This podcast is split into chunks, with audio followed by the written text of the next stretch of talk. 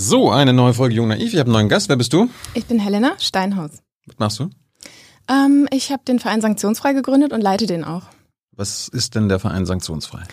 Wir setzen uns für eine bedingungslose Grundsicherung ein und ähm, das machen wir einerseits, indem wir Hartz-IV-Sanktionen ausgleichen, finanziell und aber auch anwaltliche Beratungen äh, vermitteln und gleichzeitig Öffentlichkeitsarbeit zum Thema Armut, Erwerbslosigkeit machen und auch eine Studie durchgeführt haben zum Thema. Also es hat jetzt nichts mit den Sanktionen gegen Russland zu tun und dem Krieg. Nee, genau, Hartz-IV-Sanktionen. Da habt ihr nichts, gegen die Sanktionen habt ihr nichts. Nee, da, also da mischen wir uns nicht ein, sag ich mal.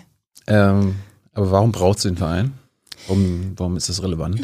Weil ähm, die Hartz-IV-Sanktionen sind ja ein sehr strittiges Thema. Sie ähm, bedrohen die Menschen akut in ihrer Existenz.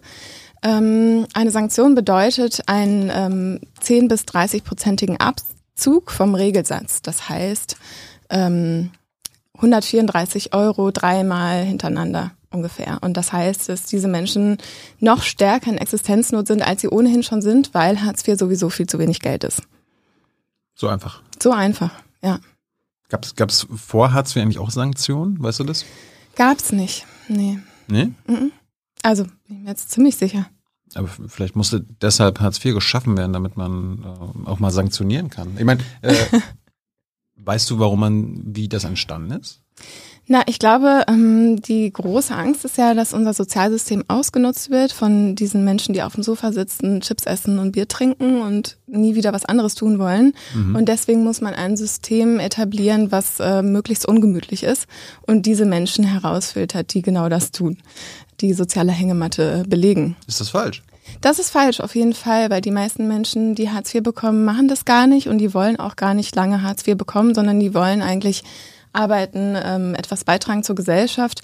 Teilweise können sie es auch nicht. Ähm, genau, und es ist auf jeden Fall äh, der falsche Weg, das hinzunehmen, dass all diese Menschen bestraft werden und äh, so akut in ihrer Existenz bedroht werden, um diese Menschen zu fangen, die vielleicht das System ausnutzen. Aber vielleicht ist es ja auch eine Art Unterstützung. Also im Sinne von Helena, äh, du hast immer noch keinen Job gefunden. Hier, wir helfen dir mal, indem wir dir ein bisschen was abziehen. Jetzt mache ich dir so ein bisschen Feuer unterm Arsch, damit du richtig Angst kriegst. Und Ja. ich, mhm. ja, gibt's aber keine Hinweise darauf, dass das so funktioniert. Also Ich meine, seit wann gibt's Hartz IV jetzt? 17 Jahre? mhm. Ich meine, die Sanktionen gibt's immer noch. Also muss ja ein Erfolgsmodell sein, oder? Sonst hätten sie ja schon längst abgeschafft, wenn sie nicht funktionieren. Naja, nee, ich glaube, der Streit äh, liegt ja ein bisschen woanders. Also das Bundesverfassungsgericht hat 2019 gesagt, dass eine Sanktion einen nachweislich, nachweislich positiven Effekt haben muss ähm, und eben nicht so als Strafmechanismus eingesetzt werden darf. Ich glaube aber, er wird als Strafmechanismus eingesetzt und ähm, ist politisch auch gewollt, um sozusagen ja, die Menschen zu befrieden, sage ich mal, die vielleicht auch relativ wenig haben und sich fragen, wofür mache ich das eigentlich? Ähm, dieses Arbeiten und Mhm. Steuern zahlen und so. Das ist so eine, eine Ebene, die ich auf jeden Fall ähm, stark anzweifle, ob die, ob die notwendig ist. Ja, weil nur weil jemand weniger hat als ich, bin ich noch lange nicht glücklich. Ja, und äh, aber auf jeden Fall ist es nicht ein Erfolgsmodell, was so weitergeführt werden muss. Es spricht einfach nichts dafür. Reden wir gleich drüber. Ähm, falls ihr Fragen an, an Helena habt, gebt sie Hans mit in den Chat. Wir haben auch eine Umfrage äh, heute, nämlich äh, sollten die Sanktionen bei Hartz IV abgeschafft werden, könnt ihr jetzt abstimmen bis zum Teil, bis zu Hans und der kommt dann mit dem Ergebnis. Sind wir mal gespannt. Mhm, ich bin sehr gespannt. Was unser Publikum sagt. Hey Leute, politischer Journalismus muss nicht kommerziell oder öffentlich-rechtlich sein. Podcasts müssen nicht durch grässliche Werbung finanziert sein. Jung Naiv ist der beste Beweis dafür. Damit das so bleibt, unterstützt uns einfach finanziell. Danke vorab und jetzt geht's weiter. Ähm, wenn du sagst, das Bundesverfassungsgericht hat gesagt, es muss einen nachweislich positiven Effekt geben. Mhm. Denn jetzt als Journalist denke ich mir, was heißt dann positiv? Ja, also Also für wen? mh, Für den natürlich. Staat? Für Naja. die, die Leute, die äh, Arbeitslosenversicherung zahlen? Oder? Wahrscheinlich genau diesen Effekt, den du genannt hast, dass es ähm, sozusagen als Motivation wirkt. Ja, dass man ähm, ähm, vielleicht dann doch sich irgendwie einen Job sucht oder um Eingliederung in den Arbeitsmarkt bemüht. Ist so gut?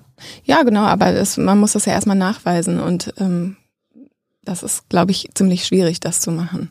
Warum? Hm, wie soll man das machen? Also wenn ich jetzt. Ich meine, das muss ja nachgewiesen werden, wenn das Verfassungsgericht das fordert. Ja, also dafür wer, müssen. Dafür wer, wer muss das denn nachweisen? Der, der, das, ich, ich, Bundes, ich, weiß nicht, wie das nachgewiesen werden soll. Das müsste letztendlich ähm, im Einzelfall nachgewiesen werden. Mhm. Ähm, das, das wird sehr, sehr schwierig. Ich bin gespannt, wie es gemacht werden soll. Und das ist ja auch ähm, was, was jetzt gesetzlich neu geregelt werden soll und muss. Und ich halte das für sehr äh, schwierig, das äh, entsprechend zu regeln, dass man das nachweisen kann. Wann hast du zum ersten Mal äh, dich mit den Sanktionen bei Hartz IV beschäftigt? Bist du jetzt irgendwie schon so eine, so eine Linke, die schon seit 20 Jahren auf die Straße geht dagegen? Oder wie, wie, wie kam dein Interesse dafür? Ähm, ich sag mal so, ich bin zum ersten Mal mit Sanktionen in Berührung gekommen, als, weiß ich nicht, 2000, 2005 wurde es eingeführt. Mhm. Ich glaube 2006 oder 2000, irgendwann meine Mutter sanktioniert wurde.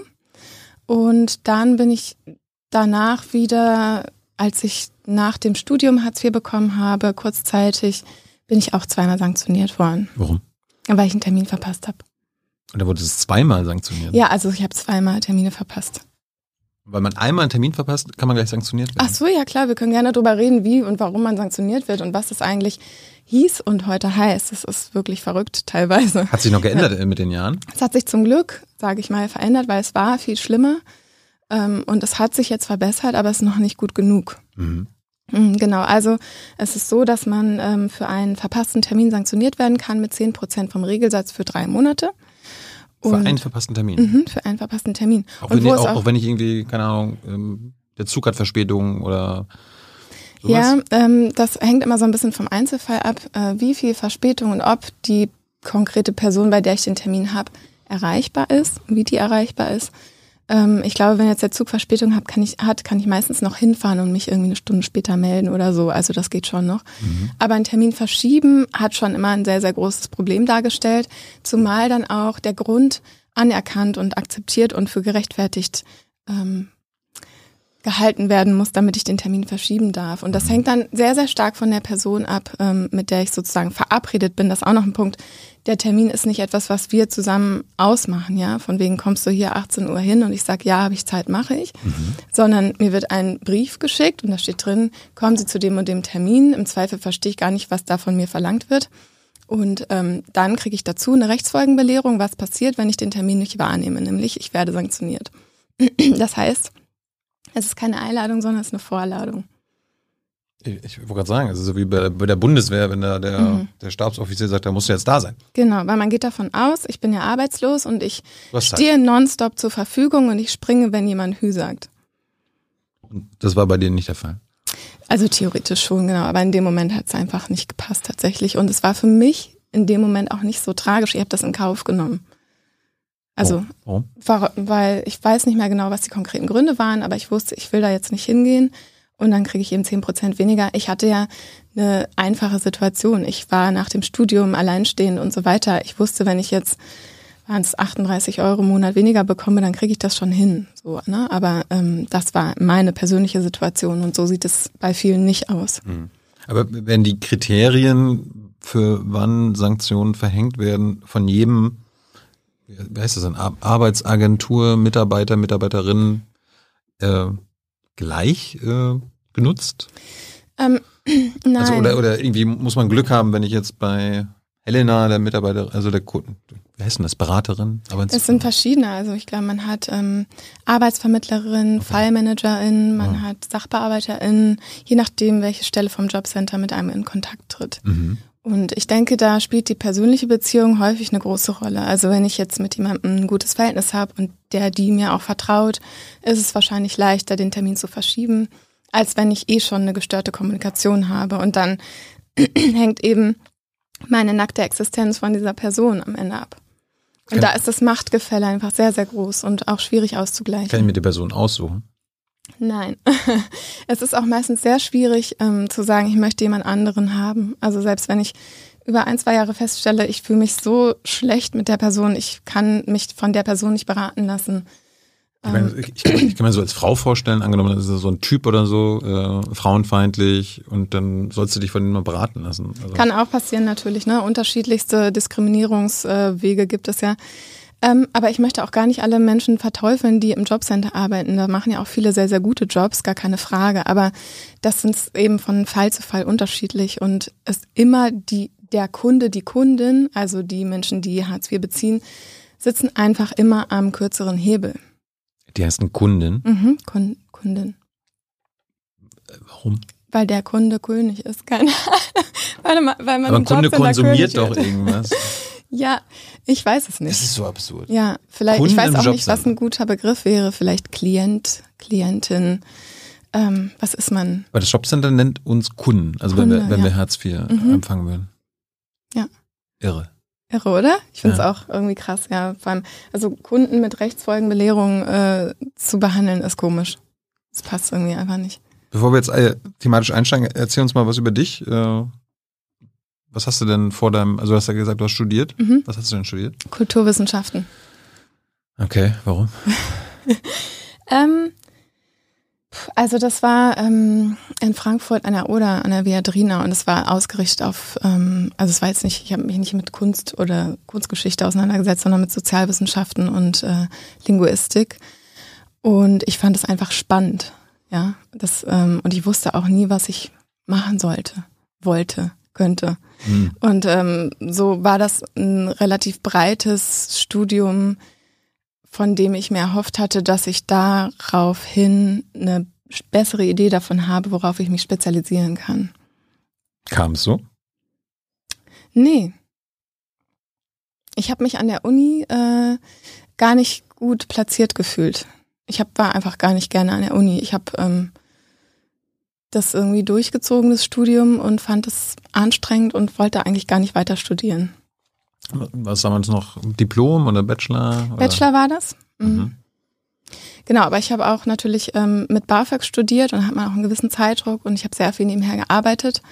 Und so hat es auch nie vielleicht diesen ähm, verträumten Fokus bekommen auf eine Art. Ja, also was ich manchmal so ähm, mitbekomme von Freundinnen, die studiert haben oder studieren, dass sie so eintauchen in ihre Themen und so.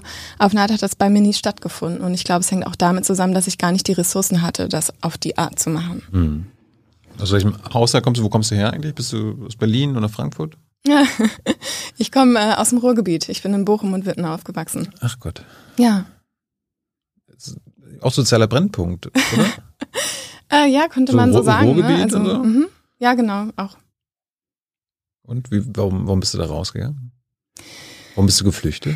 Mm, Also eigentlich der Grund war simpel. Früher, äh, ich habe relativ früh schon in der Schulzeit mit meiner besten Freundin zusammen gewohnt und wir wollten dann zusammen nach Berlin gehen, beziehungs beziehungsweise sie wollte nach Berlin gehen und ich wollte dahin gehen, wo sie hinging. Das war irgendwie. Aber du bist erst nach Frankfurt gegangen. Nein, Frankfurt an der Oder habe ich studiert. Achso, Frankfurt. Mhm. Achso, achso, dann hast du in Berlin. Von achso. Berlin aus, ja. Okay, okay. Naja. Macht ihr jetzt immer noch alles zusammen? Also äh, habt ihr sanktionsfrei zusammen gemacht? Nee, leider nicht. Nee. Hm. Schade. nee, wir wohnen auch gar nicht mehr zusammen in Berlin. Was haben deine Eltern gesagt, als du äh, dein Studium begonnen hast und im Vergleich zu dem, was du jetzt gegründet hast? Meine Mutter fand das super. Die hat, fand das immer gut, was ich gemacht habe. Ja, Kritiklose Mama Eltern. Ist, kritiklose Eltern sind selten. Ich weiß jetzt nicht, ob sie kritiklos ist, das würde ich so nicht sagen, aber sie ähm, hätte jetzt nie von mir erwartet, dass ich etwas mache, von dem ich weiß, dass ich danach gut Geld verdiene oder so. Mhm. Und ähm, sanktionsfrei zu gründen fand sie von Anfang an natürlich super, weil ähm, sie es auch einfach kennt, in dieser Situation zu sein. Mhm. Und ähm, ja, ich glaube, sie der Meinung ist, dass es sowas braucht. Mhm. Wie lange hast du studiert? Was, drei Jahre Bachelor? Ja, also ich habe länger gebraucht. Sechs Semester wäre, na, und ich glaube, ich habe sieben oder acht Mhm. gemacht. Und danach hattest du Hartz IV bekommen, drei Monate oder was? Danach habe ich, ähm, nee, danach habe ich zweimal für ein halbes Jahr Hartz IV bekommen, Mhm. weil ich Saisonarbeit gemacht habe und im Winter oder beziehungsweise dieses halbe Jahr äh, die Saison nicht so gut war. Warst du Lehrerin oder was? Nein, ich habe gekellnert. Okay. Das ist ja auch mal, viele LehrerInnen werden ja irgendwie im Sommer mal entlassen und Ah, dann ja. wieder Da kenne ich Zur nicht so aus. zur Keine Ahnung. Schulzeit. Darum ist ein neuer Witz bei mir. Saisonarbeit. Ja. Und äh, wie äh, war denn zwischen jetzt der Gründung von Sanktionsfrei und dein ähm, der Hartz IV-Sache, gab es so andere Jobs zwischendurch? Ähm, ja, wie gesagt, ich habe gekellnert Und ich habe ganz kurzzeitig ähm, in einem Kulturprojekt Assistenz gemacht äh, für die Geschäftsführung. Ähm, aber da, genau, das war irgendwie, von da aus sozusagen habe ich eigentlich sanktionsfrei gegründet. Und wie viel, wie viel Zeit hat zwischen deinen Sanktionen mhm. äh, und der Gründung des Vereins ge gelegen?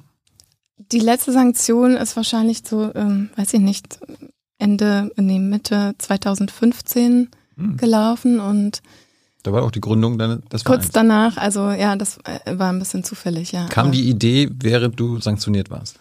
Nee, ich habe ähm, das auch in dem Moment eigentlich tatsächlich gar nicht so sehr in Frage gestellt oder kritisiert. Ähm, ah. Diese äh, Auseinandersetzung damit kam dann erst auch durch Menschen, die ich getroffen habe und die die äh, Idee so auch ein bisschen an mich herangetragen haben und dann gesagt haben, hey, mach du das doch, du kannst doch gut organisieren. Kannst du das? ähm, ja, anscheinend. Warum? Keine Ahnung, liegt mir halt. Hast du das irgendwann mal gelernt oder Naturtalent? Hm. Naja, man lernt mit dem Leben vielleicht, weiß ich nicht. Also Hast du vorher schon Dinge organisiert? So Demos oder sowas? Nee. Auch nicht? Nee, auch nicht, sorry. Musst dir ja nicht leid tun. Nee, kann ich, äh, kann ich nicht mit dir. Nee, ich weiß es nicht. Also, ähm, ich musste natürlich, also in dem Job, den ich vorher gemacht habe, aber es war auch nur kurzzeitig, musste ich mich irgendwie organisieren. Man muss sich ja eh organisieren und das Leben und weiß aber, nicht, ne? Aber das war kein Erweckungserlebnis von, also als du selbst sanktioniert wurdest, sondern erst als du mit anderen ja, die auch genau, sanktioniert wurden. Weil ich glaube, es ist, ähm, Sehr interessant. es ist, äh, geht, glaube ich, gar nicht wenigen Leuten so, weil man nimmt es ja auch mh, nicht als selbstverständlich hin, dass man Geld bekommt, einfach so.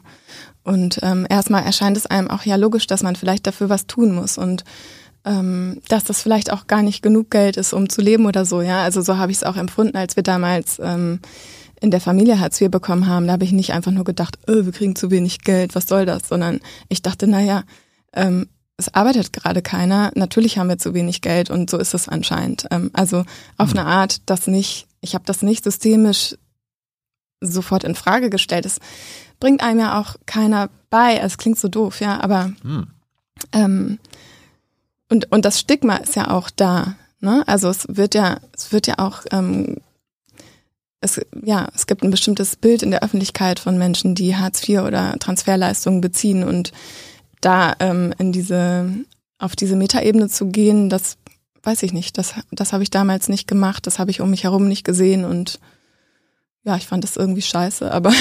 Gab es irgendwie so ein Erweckungserlebnis mit anderen, dass du irgendwie gedacht hast, ach, das bewirken Sanktionen? Ähm, da, ja, da kam ich in den Kontakt mit dem Verein Mein Grundeinkommen, aus hm. dem heraus auch ähm, sanktionsfrei mitgegründet wurde. Und in dem Kreis habe ich angefangen, das eigentlich zu reflektieren. Ähm, ja, was, also zum Beispiel für mich war die Überlegung, ein Grundeinkommen zu bekommen. Ich wollte das nicht. Ich dachte auf gar keinen Fall. Was soll ich denn mit so viel Geld ähm, und ohne, ohne gearbeitet zu haben, so ungefähr. Ähm, hm. Und das setzt mich ja auch total unter Druck, damit was Vernünftiges zu machen. Und ich weiß ja gar nicht, was ich gerade machen soll. Also Genau, ich wollte nicht. Dann will ich es lieber nicht haben. Ja, so nach, so nach dem Motto. Ah. Und, ähm, und ich habe mich umgefragt bei Menschen, die, ähm, äh, umgehört bei Menschen, die, sag ich mal, auch ähm, mit wenig finanziellen Mitteln einfach ähm, gelernt haben zu haushalten. Da gibt es ähnliche Reaktionen einfach. Man ist überfordert mit einfach Geld bekommen und quasi Freiraum haben, nicht den Zwang zu haben, sich die ganze Zeit äh, um sozusagen um den eigenen Arsch zu kümmern, äh, sondern ja, sondern zu überlegen, was will ich eigentlich machen? Ich frage mich gerade angenommen, wir würden jetzt nächstes Jahr das bedingungslose Grundeinkommen einführen, was dann viele Menschen, also die quasi gewöhnt sind, immer unter Druck gesetzt zu werden, die quasi oft schikaniert werden, entweder zu Recht oder zu, zu un ja, also man ja, ja. jetzt aus Sicht des Systems, äh, wie die dann quasi diese diese Art andere Freiheit nutzen würden. Also das ja, wie du sagst, da gibt es ja Menschen, die Angst haben. Mhm. Ähm, naja, ah. es wird ja nicht passieren. Leider. aber, aber das, das, streben ja viele an. Ja, aber ich, also siehst du das, dass das eintreten wird? Grundeinkommen? Ein Grundeinkommen? Nee, noch nicht. Nee, siehst du, aber wird auch nicht in den nächsten zehn Jahren passieren. Würde ich meine Hand für ins Feuer legen, dass das nicht passiert. Du bist eine sehr optimistische Person. Naja. Manchmal ja. Äh, weil wir gerade über die Hartz-IV-Klischees geredet haben, gibt es dann Klischees über Hartz-IV-EmpfängerInnen, die stimmen? Also Klischees treffen meistens auf manche Personen irgendwie zu, aber das hängt vielleicht nicht damit zusammen, dass sie Hartz IV beziehen. Also schwierige nee. Frage. Nee. Kann ich dir so nicht beantworten. Mhm. Oder gibt es eine bestimmte Gruppe in unserer Gesellschaft, die eher dazu tendiert, Hartz IV zu bekommen? Also sind zum Beispiel Männer. Gibt es irgendwie deutlich mehr Männer, die Hartz IV bekommen, als Frauen? Das weiß ich nicht, aber ich weiß, dass zum Beispiel deutlich mehr Frauen langzeitarbeitslos sind als Männer. Ähm, was jetzt nicht daran liegt, dass Frauen fauler sind, sondern häufig sie alleinerziehend waren und meistens irgendwie eine Trennung oder eine Scheidung dahinter stand. Ähm, und dadurch für sie es schwieriger war und es sich in den Arbeitsmarkt wieder einzugliedern. Ja, aber ich weiß jetzt nicht, ob das ein gutes Klischee ist. So, du hast gesagt, du hast dich dann systemisch angefangen damit zu beschäftigen. Mhm. Was für ein System hast du denn hinter den Sanktionen entdeckt? Ja, ein. Ähm, und, und, und, wie hast du es entdeckt? Also hast du denn, hast du recherchiert? Äh, wie bist du da rangegangen? Hast du mit WissenschaftlerInnen geredet? Nein, am Anfang war ja die konkrete Idee, ähm, es gibt, wir gleichen Hartz-IV-Sanktionen aus, ähm, um sozusagen dieses ähm, Existenzminimum unantastbar zu machen. Aber ich, ich dachte jetzt, dass ihr diese, das, die Systemfrage, also das, die, dass du das systemisch hinterfragt hast, vor der Gründung des Vereins kam.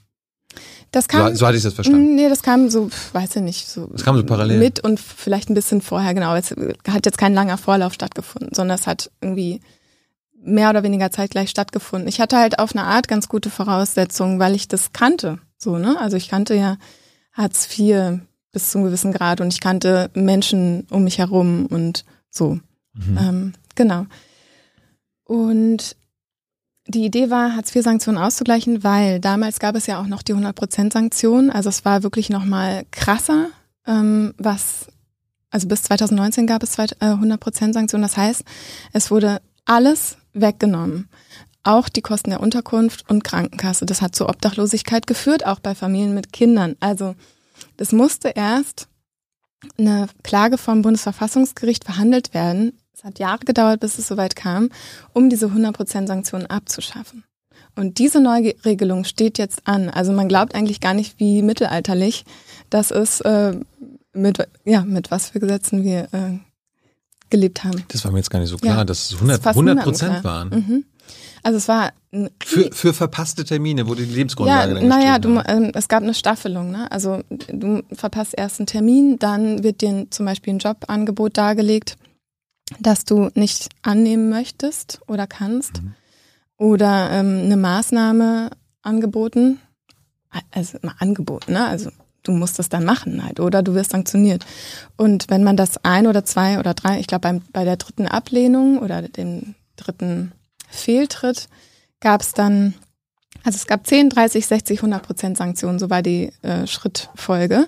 Mhm. Und bei Jugendlichen beziehungsweise unter 25-Jährigen konntest du nach zwei Malen zu 100 Prozent sanktioniert werden. Weil man ging davon aus, dass ja gerade die Jungen ähm, spuren müssen und eigentlich auch alles machen können müssen. Da fällt mir jetzt gerade bei junge auf Kinder und Erziehung äh, ein. Beate Rudolph war hier, so Anfang des Jahres vom Deutschen Institut für Menschenrechte, die hat mhm. die Sanktion bereits für als schwarze Pädagogik bezeichnet. Ja, Rohrstockpädagogik, schwarze Pädagogik.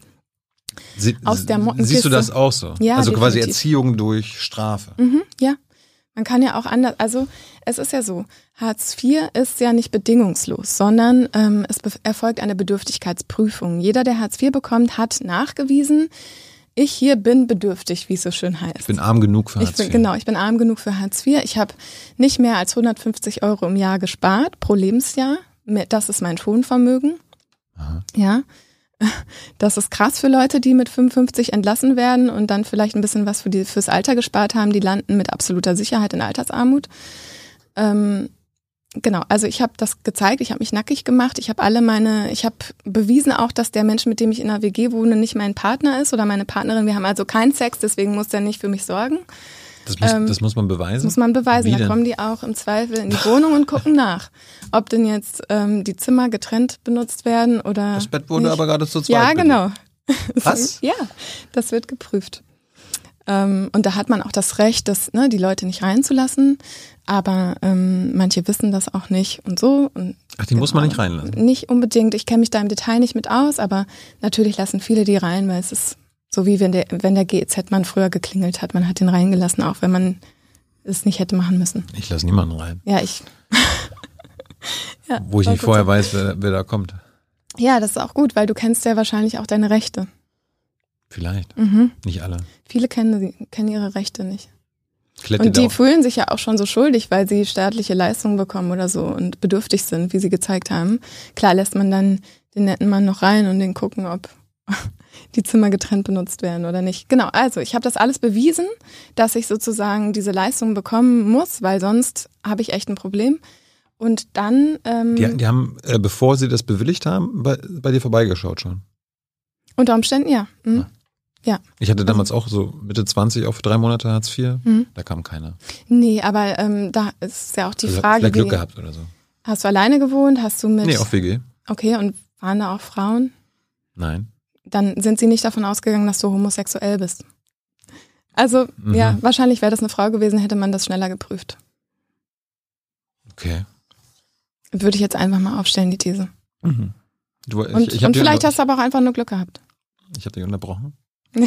Ich habe also bewiesen, dass ich bedürftig bin mhm. und nicht mit jemandem zusammenwohne, der mich doch versorgen könnte, weil wir in einem sexuellen Verhältnis miteinander stehen. Ähm, und deswegen könnte man ja sagen, es ist das Existenzminimum, das muss ich bekommen. Das wurde ja auch so festgesetzt. Das muss ich bekommen, um eigentlich meine physische und soziokulturelle Existenz fortzuführen. Und das darf man einfach per se nicht sanktionieren. Das ist ein Minimum. Das macht überhaupt gar keinen Sinn, davon was wegzunehmen.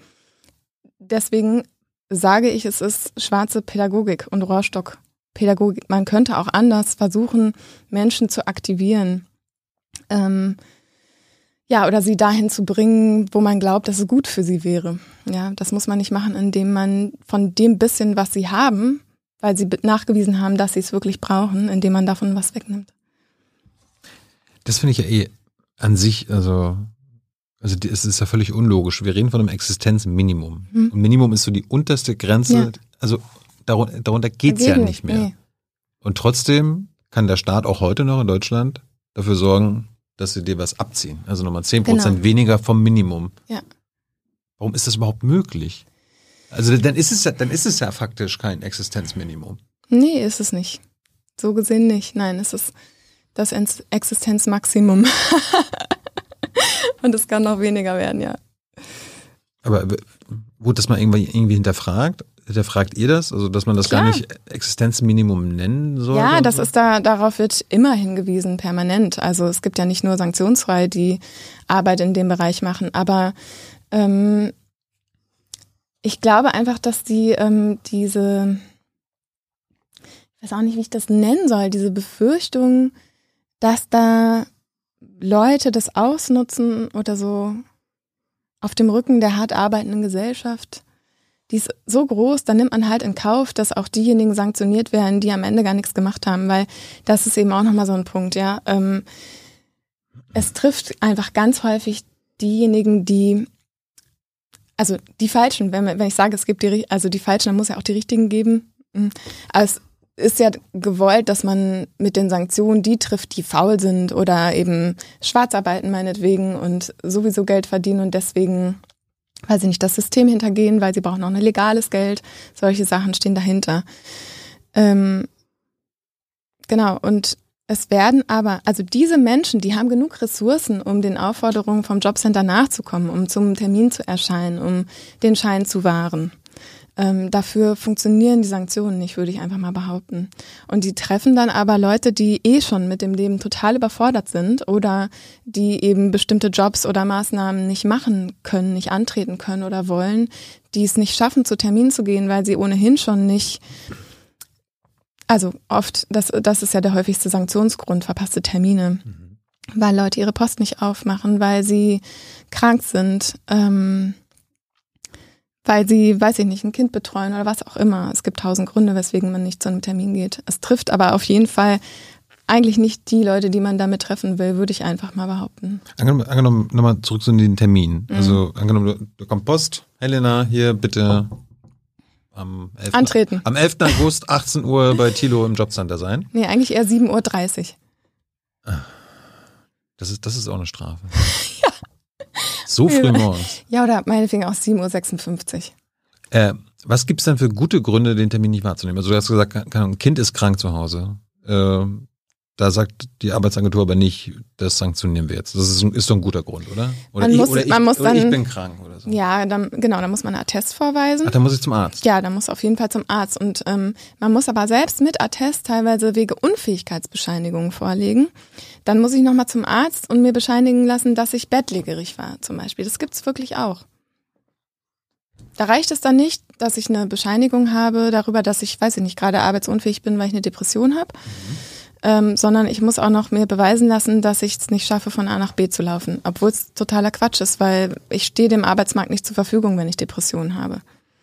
Das wäre auch nochmal eine Frage. Kann man von ausgehen. Gibt es irgendwie auch psychologische Gründe, warum man total. das nicht Ja. kann? Viele sind krank, ähm, ob jetzt psychisch oder, oder körperlich. Ähm, da gibt's natürlich Unterschiede, aber es gibt viele Menschen, die krank sind, auch viele, die chronisch krank sind und Ja. trotzdem Hartz IV bekommen. Kann man, kann man das nicht irgendwie auch von staatlicher Seite dann feststellen und sagen, okay, ja, die, die Leute können wir dann ja nicht sanktionieren. Also die können wir ja nicht mal bestrafen. Die sind ja quasi schon durch ihre Krankheit bestraft. Ähm, ähm, Das macht der Staat nicht. ich weiß es jetzt nicht. Also, ob's, also ich kenne jetzt nicht solche Feststellungen. Aber Aber kennt ihr Fälle, wo Leute quasi entweder psychisch krank sind oder auch physisch krank und trotzdem sanktioniert Ja. werden? Ja, und also die gewinnen wir auch meistens. Aber das Problem ist ja, dass ähm, viele, wie schon gerade wir hatten wir das, ihre Rechte nicht kennen und dann nicht wissen, dass sie sich auch einen Anwalt nehmen können. Und noch ein Problem von Sanktionen ist, das äh, klingt jetzt sehr technisch, aber sie haben keine aufschiebende Wirkung. Wie in, also wenn ich jetzt zum Beispiel einen Finanzbescheid bekomme und da steht, Sie müssen 3000 Euro Steuern nachzahlen, dann kann ich erstmal da hinschreiben und sagen, nee, warte mal, das stimmt nicht. Ich bitte um Aufschiebung der Zahlung und, und weise nach, dass es nicht stimmt. Bei den Sanktionen ist das nicht so. Die werden, ob ich widerspreche oder nicht, vollzogen und dann können sie im Nachhinein zurückgezahlt werden. Und teilweise dauern diese Verfahren ja fünf Jahre oder drei. Und wenn ich Glück habe, schneller. Und wenn ein Eilantrag gestellt werden kann, manchmal noch schneller. Deswegen machen wir das ja. Deswegen haben wir den Solidartopf, aus dem wir unbürokratisch und super schnell Gelder auszahlen können. Ob es jetzt eine Sanktion ist oder andere Leistungskürzungen oder Engpässe. Ähm, das Wichtigste eigentlich an, oder die wichtigste Botschaft auch in unserer Arbeit war und ist immer dieses, okay, euch fehlt was, wir vertrauen euch, wir geben euch das Geld, wenn es euch zurückgezahlt wird, zahlt es uns auch bitte zurück, dann können wir es weitergeben. So, weil es keine aufschiebende Wirkung gibt. Und weil diese Menschen ganz oft akut vor einer Situation stehen, die sie nicht bewerkstelligen können, es sei denn, jemand schickt jetzt Geld rüber. Und oft haben diese Leute kein Netzwerk, das Geld rüber schicken kann. Aber zurück zu den Terminen. Also, Mhm. ähm, weil du meintest, die Leute kennen ihre Rechte nicht. Sollte der Staat oder erfordert ihr, dass der, die Jobcenter auch die Leute über ihre Rechte aufklären? Letztendlich ist das wahrscheinlich in der Rechtsfolgenbelehrung auf eine Art irgendwie mit drin. Aber wenn ich jetzt äh, zum Beispiel wie diese Frau, die ähm, letztens sanktioniert wurde, die hatte so super starke Symptome, Sehstörungen und hatte auch ein MRT und eine ähm, Arbeitsunfähigkeitsbescheinigung. Dann wurde sie sanktioniert, weil sie sich nicht beworben hat. Man muss sich laut Eingliederungsvereinbarung meistens bis zu achtmal im Monat, im Monat äh, bewerben. Ansonsten kann man sanktioniert werden oder wird man sanktioniert. Und diese Frau hat sich wegen dieser, wegen ihrer Krankheit äh, nicht beworben. Und dann war die Begründung, äh, sie hätte sich ja auch telefonisch bewerben können und die Situation dem potenziellen Arbeitgeber schildern können, dass sie gerade eben nicht äh, persönlich vor Ort sein kann, weil sie Sehstörungen hat und krank ist eigentlich. Ähm, hinterher kam auch raus, äh, die Frau hatte Multiple Sklerose. Die Diagnose war einfach noch nicht gestellt, aber überhaupt, also das Ganze drumherum, ja. Ähm, ich will jetzt nicht sagen, dass das alle Jobcenter-Mitarbeiter machen, hatte ich auch vorhin schon gesagt. Es gibt viele, die machen wirklich gute Arbeit. Aber das Problem ist, dass es ähm, ja, dass es immer wieder Machtmissbrauch passiert oder Ermessensentscheidungen getroffen werden, die, ähm, sage ich mal, nicht nur die Existenz, sondern auch die Würde dieser Menschen so eklatant angreift und dass das System das begünstigt und dass man in diesem Fall häufig die eigenen Rechte nicht kennt, auch wenn ich darauf, also ne, ich wurde darauf hingewiesen, warum ich wie sanktioniert werden kann. Aber ich werde dann ja bestimmt nicht darauf hingewiesen, wie ich da vielleicht noch widersprechen kann und so weiter. Also Hm. Ähm, dann frage ich mich, warum bieten die Jobcenter keine Skype-Gespräche an? Also irgendwie, keine Ahnung, Mhm. ne? Also du, du fühlst dich nicht gut, äh, willst dich nicht auf den Weg machen, aber kannst ja, kannst ja sagen, also ja, hier, Helena, äh, wir können gerne skypen oder so. Ihr könnt ja sehen, dass es, dass ich da bin, dass ich zu Hause bin, dass ich gerade Bewerbung schreibe. Hier. bin kurz davor, sie abzuschicken. Ähm, es gibt mittlerweile Telefontermine, Ah. glaube ich. Also gibt es immer noch oder gab es wegen Corona auch auf jeden Fall und wird es wahrscheinlich jetzt auch noch geben. Aber ähm, ich glaube, es herrscht vor der Präsenztermin. Woher kommt das? Also wa- wa- warum, warum will der Staat das? Das ist eine gute Frage. Vielleicht, Wie, wie erklärst du dir das? na, der, ich würde sagen, dass der, also, der Druck ist größer. Ähm, und vielleicht aber auch die Wirkung. Man hat ja nicht nur schlechte Termine, es gibt ja auch gute Termine, ne? Also, ähm, und vielleicht ist die, der persönliche Bezug gut. Keine Ahnung. Ich habe mir die Frage so noch nicht gestellt, ich kann nur spekulieren. Und der Druck erhöht sich dadurch, dass man quasi eine echte Person gegenüber hat. Ja, und man stellt natürlich auch sicher, dass die Person vor Ort ist. Das ist ja auch noch so ein Punkt. Also Hartz IV ähm, heißt ja auch, dass ich ortsanwesend sein muss, also dem Jobcenter immer ähm, per Fingerschnips physisch zur Verfügung stehen muss. Wenn also ähm, ich, im, weiß ich nicht, in München lebe und meine Mutter an der Ostsee, dann muss ich ähm, einen Antrag stellen, dass ich meine Mutter an der Ost- Ostsee besuchen darf. Ähm, weil dann bin ich ortsabwesend und das heißt, dann mache ich Urlaub. Okay. Und wenn man jetzt äh, keine Präsenztermine hat, dann kann man ja nicht, woher soll ich jetzt wissen, ist die Person in ihrer eigenen Wohnung oder an der Ostsee? Habe ich denn als Hartz-IV-Empfänger kein Recht auf Urlaub? ja, doch 21 Tage im Jahr schon, aber, Also die muss ich kein, be- die muss ich musst du beantragen? beantragen und die werden bewilligt oder nicht. Und du hast so gesehen Ah. kein Recht auf Freizügigkeit, was jeder Bundesbürger hat. Okay. Ja. Obwohl das ein Grundrecht ist. Genau. Warum ist das legal? Weiß nicht, weil es Hartz IV ist. ich, äh, ich, du, ich weiß es nicht. Manche Sachen habe ich einfach nicht durchblickt. Hm. Ich frage mich gerade, ob Urlaub, ob Urlaub irgendwie auch mal abgelehnt wird, weil so, ach nö, hier. Helena will im August vier Wochen auf Mallorca oder irgendwie an die Ostsee zu ihrer Mama. Nee. Mm, Oder müssen die das auch begründen dann? Ähm, ich, das ist tatsächlich ein Feld, mit dem ich mich nicht so gut auskenne. Aber ähm, es ist tatsächlich schon passiert, dass irgendwie sowas wie, ähm, also, dass es Sanktionen gab, weil jemand ortsabwesend war wegen ähm, Beerdigung oder solchen Dramen, Mhm. die man auch nachweisen kann. Äh, wo man dann aber vielleicht nicht als erstes fragt, das Jobcenter, hey, darf ich jetzt? Ne? Du hast, du hast Fälle von Machtmissbrauch angesprochen. Äh, was sind da die häufigsten Fälle? Also Machtmissbrauch von dem Bearbeiter, der Bearbeiterin im Jobcenter. Ist schwierig, was die häufigsten Fälle sind, weil sie sind sehr, sehr unterschiedlich. Also es gibt ja ähm, viele Bereiche, in denen es ähm, Ermessensspielraum gibt. Und zum Beispiel ähm, gibt es, also was jetzt neu äh, oder nicht neu, aber so seit 2,5 Jahren beobachten wir das und auch andere Anwälte, die auf Sozialrecht spezialisiert sind. Ähm, es gibt ja keine 100% Sanktionen mehr. Also da, die Regelleistungen dürfen nicht mehr komplett entzogen werden. Es gibt aber andere Paragraphen, die ähm, eine zeitweise Entziehung ermöglichen der Leistung. Das sind dann Paragraph 66 SGB I oder so, halt nicht mehr die Sanktionsparagraphen 31 zu 31 SGB II, technisch, aber wichtig. Ähm, und dass diese Paragraphen wesentlich häufiger angewendet werden, seitdem es keine 100% Sanktionen mehr gibt. Weil viele MitarbeiterInnen im Jobcenter die Sanktionen als Mittel gelernt haben, um Druck auszuüben, um auch also ich kann mir auch schon vorstellen, dass man manchmal auch hilflos ist, äh, ne? weil man nicht an jemanden rankommt. Und genau, das beobachten wir und das ist ein sehr, sehr starker Machtmissbrauch, ähm, weil das im Zweifel bedeutet, die Person bekommt ein Schreiben und das ist meist relativ kurz vor Ende des Monats, wo die Leistungen ausgezahlt werden und da steht dann, ähm, Hm. bitte machen Sie dieses und jenes bis dann und dann, sonst werden Ihre Leistungen vorübergehend eingestellt. Ähm, Aufforderung zur Mitwirkung.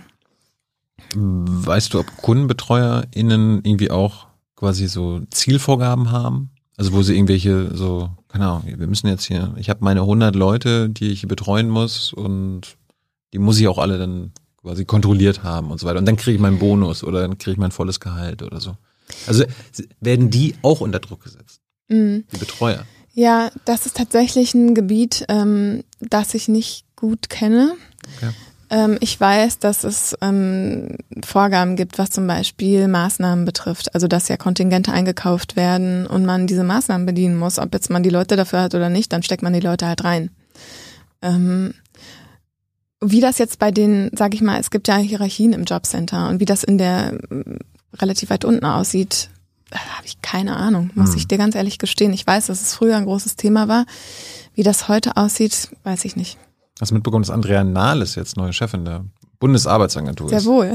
Freut dich das? Boah. Ist ja die ehemalige SPD-Chefin. Mhm. Hört sich ja. Also ist ja auch eine Linke. Scheele ist auch F äh, S SDP. Äh, F oh Gott, SPD. Ja. Freudsche Versprecher. Ähm, genau, also, ne, und äh, für mich ist, also Scheele war ja mit dem, Das war der Vorgänger. puh, äh, genau, und ich würde sagen, Nahles ist das kleinere Übel, aber Warum? Was war, was war so schlimm am Scheele? Na, der hat ja zum Beispiel äh, so einen Kracher gebracht letztens, wo er gesagt hat, also es, durch Corona kam von Sozialverbänden die Forderung, dass, also alle haben ja Hilfen bekommen, alle, ne? nur die Harzer nicht, weil die brauchen nichts, die sind ja arbeitslos. Ähm, und dann hat er wirklich gesagt, ähm, ich glaube nicht, dass es den Menschen besser gehen wird, nur wenn sie 100 Euro mehr im Monat haben. Da soll, man soll sich, also jetzt ein bisschen anders, aber man muss sich einfach mal ein bisschen anstrengen, dann findet man schon eine gut bezahlte Arbeit. Also so noch krasser hat das gesagt, einfach Zitat. Hm, Ja. das ist dumm. Mhm. Gibt ja auch mal so die Forderung, selbst unter Videos bei uns und so weiter, wenn die Leute im Bundestag mal einen Monat äh, von einem Hartz-IV-Satz leben müssten, dann würde Hartz IV sofort abgeschafft werden. Glaubst du das auch? Ich glaube das auch, ja, weil ähm, es ist ein kom also es ist komplett utopisch von diesem Geld über also leben zu können. Ähm, ich weiß gar nicht, Aber du hast es auch geschafft, du hast auch überlebt. Ja, aber erstens war es zu einer anderen Zeit. Ähm, zweitens, zeitweise davon war ich einfach nur ich alleine und nur vorübergehend in Hartz IV. Das heißt, ich hatte eigentlich alles, was ich brauchte, ja. Weil ich habe nie in Saus und Braus gelebt, aber ich hatte eine Waschmaschine, ich hatte ein paar Winterschuhe und Mantel und Klamotten und so. Ähm, ich hatte auch eine Wohnung. Ähm, und da ging das. Allerdings, als wir als Familie Hartz IV bekommen haben, da war es wesentlich schwieriger. Und ähm, so ist es auch nach wie vor, je mehr Menschen in der Bedarfsgemeinschaft, desto schwieriger wird's, weil man bekommt nicht pro Person gleich viel Geld, äh, sondern es wird einfach weniger. Ähm, und genau, ich meine, jetzt ist es ja aktuell so, wie wir, wir haben es alle, glaube ich, schon mal in den Nachrichten gehört, Krise, Inflation oder Teuerung, wie auch immer man es nennen möchte, Energiekosten explodieren, die Lebensmittel sind wesentlich teurer geworden. Ähm, und es ist einfach nicht möglich, mit fünf Euro am Tag, was Hartz IV Beziehenden gewährleistet wird, ähm, zu vernünftig zu leben. Das geht nicht. Weil du gerade Familie angesprochen hast und als du noch Kind warst, ist das eigentlich immer noch so, wenn, keine Ahnung, Kindergeld erhöht wird oder allein Kindergeld dir ausgezahlt wird als Mutter, dass das auf dein Hartz IV angerechnet wird? Ja, also erstens, ich war natürlich kein Kind mehr, ich war jugendlich, muss ich. Ja, aber so bis dazu 25 sagen. bekommt man ja Kindergeld als, El Genau, als ja. Eltern, ne? Das wird verrechnet, ja. Das heißt, ähm, die Kindergeldstelle zahlt es aus. Weil es Einkommen ist, oder was? Ja. Die Kindergeldstelle zahlt es aus und das Jobcenter verrechnet es mit dem Regelsatz. Also es wird so, klar, Harzer bekommen äh, Kindergeld, aber sie behalten es nicht. Und das ist doch krass, weil äh, Ja, aber sie wir, haben doch Kinder. ja genau, sie haben Kinder und vor allem, wir geben das Kindergeld ja bedingungslos auch an Millionäre. Ja. An alle, nur nicht an die, die arm sind. Weil die sollen mal schön gucken, dass sie haushalten. Wie erklärst du dir das? Also, es, ich habe dafür keine Fantasie. Ich frage mich immer, was, Ja, denn, ich- wa- was denn so die Motivation, also muss ja irgendeiner ausgedacht haben, dieses System. Ja, da, dahinter steht immer dieses, ähm, dass man es den Menschen bloß nicht zu bequem machen soll. Und dass man da äh, bei den Kindern nicht aufhört, das ist natürlich eh das äh, größte Verbrechen, sage ich jetzt mal. Es gibt ja, Ja, aber, aber, Ich aber wenn ich diese perverse Denke habe, Mhm.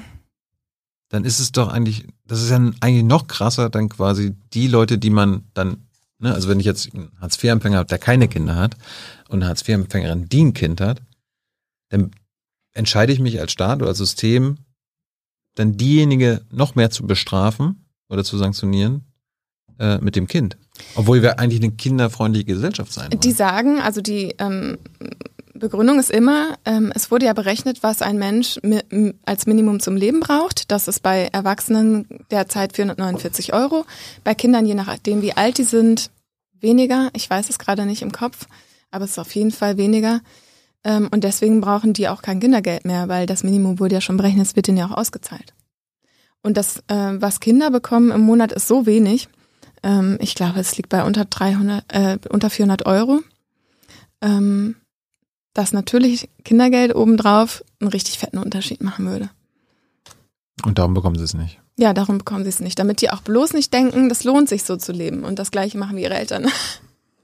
Das kommen wir mal zum Hartz-IV-Satz. Du hast gerade ja. gesagt. Also aktuell im Jahr 2022 kriegt, also der Regelsatz, es liegt bei 449 Euro. Ja. Warum sind das 449 Euro? Ähm, na, da gibt es Berechnungen, da, das, die, die bemessen sich Berechnet das Hubertus Heil, unser Arbeitsminister, wer macht das? Das macht, ähm, boah, wer genau das macht, es kann schon sein, dass BMAS macht, aber ehrlich gesagt, ja, also ich glaube schon. Vielleicht gibt es eine Kommission oder irgendwie einen Ausschuss, äh, die Arbeitsagentur. Weiß ich nicht, aber eigentlich ist auch, finde ich, gar nicht so relevant, sondern relevant ist, wonach die fragen. Also die fragen nach den unteren Einkommen, nach den unteren 20 Prozent und berechnen, wie viel die ausgeben zum Leben. Mhm. Und äh, da kommen sie auf 449 Euro im Monat. Und die geben aus, also angeblich, das dann, man kann sich das so als Torte verbildlichen, da sind 38 Euro für Strom drin vorgesehen. Also muss man sich auch mal auf der Zunge zergehen lassen. Strom sind im, in diesen 449 Euro inbegriffen. Das heißt, du musst davon deinen Strom bezahlen. Das ist vollkommen unrealistisch, schon vor, der, vor, den, vor den Energiekosten mhm. äh, Explosion gewesen. Ähm, also 38 Euro für. Das heißt, nur die Heizung wird separat gezahlt. Genau, aber ne? auch nur im angemessenen Bereich. Da kommen wir nachher nochmal dazu. Mhm. 38 Euro also für Strom, kann man mhm. sich das Tortenstück vorstellen. Dann gibt es 150 Euro roundabout für Essen im Monat, nicht am Tag. 150 Euro. für Essen. Ja. Also durch 30 heißt das 5 Euro mhm. pro Tag. Ja, und wenn du 31 Tage hast, ist natürlich blöd. Ja, aber 5 Euro pro Tag, nicht pro Mahlzeit. Ja, genau, pro Tag, nicht pro Mahlzeit. Ich wüsste jetzt gar nicht, wo ich irgendwas zu essen herbekomme, was nicht 5 Euro kostet. Mhm. Da, ja, weil wahrscheinlich nimmst du auch mal was auf die Hand mit oder so. Das macht man nicht, wenn man Hartz IV bekommt oder wenn man arm ist. Dann geht man nicht mal irgendwo einen Kaffee trinken oder eine Limo oder ein Bier mit Freunden. Also, wenn man Glück hat, kauft man sich ein Bier am Spätür und setzt sich an Kanal, was ja auch durchaus schön sein kann. Aber natürlich schließt es einen trotzdem von vielen Sachen aus, weil man an ganz vielen ähm, ja, Veranstaltungen nicht teilhaben kann. Und das, diese 150 Euro für Essen gelten für Münchner Hartz-IV-Empfänger genauso wie in der Uckermark auf mhm. dem Dorf dem ja. Hartz-IV-Empfänger. Bundesweit. Weil in München ist es ja manchmal Essen vielleicht doppelt so teuer wie in Brandenburg. Ja, wenn du rausgehst, so. aber wenn du in den Supermarkt gehst, ich weiß nicht, ob es bei Aldi in München teurer ist als bei Aldi in, in der Uckermark. Hm, weiß vielleicht der Chat. weiß vielleicht der Chat, ja. Ja. ja. Gibt's mit Hans auf die Hand, äh, macht bei der Umfrage mit, sollten die Sanktionen abgeschafft werden. Äh, okay, wir waren bei 38 Euro Strom, 150 Euro Essen und Getränke.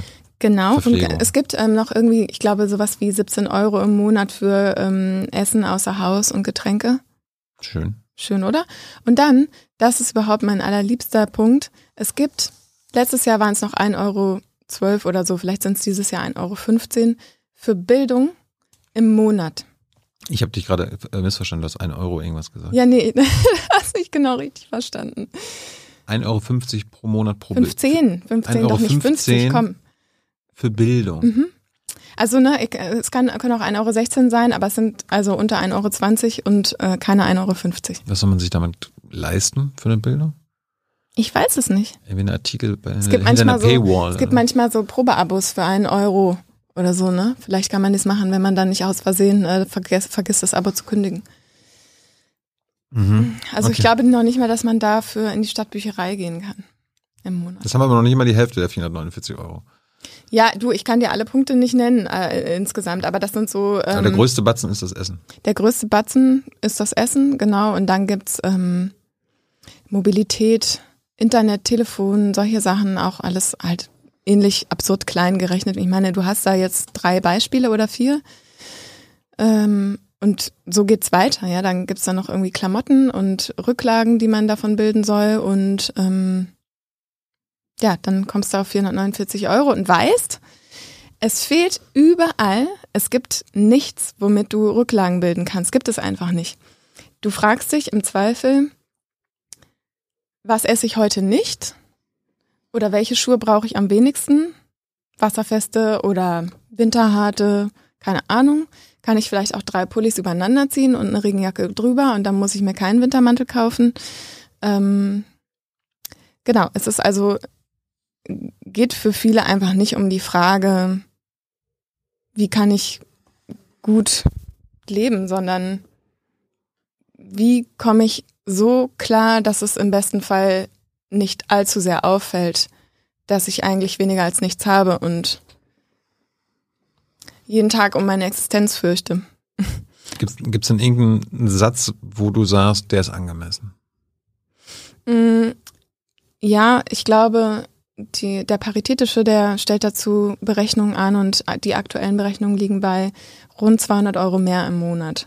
Und da muss man aber hinzufügen, ähm, da würden dann Stromkosten on top kommen, mhm. also exklusive. Und ähm, Haushaltsgeräte, auch exklusive, ist auch nochmal ein richtig wichtiger Punkt. Ähm, ja, mein zweiter, dritter Fernseher. Ja, genau, der Fernseher ist also das Erste, woran ich so dachte.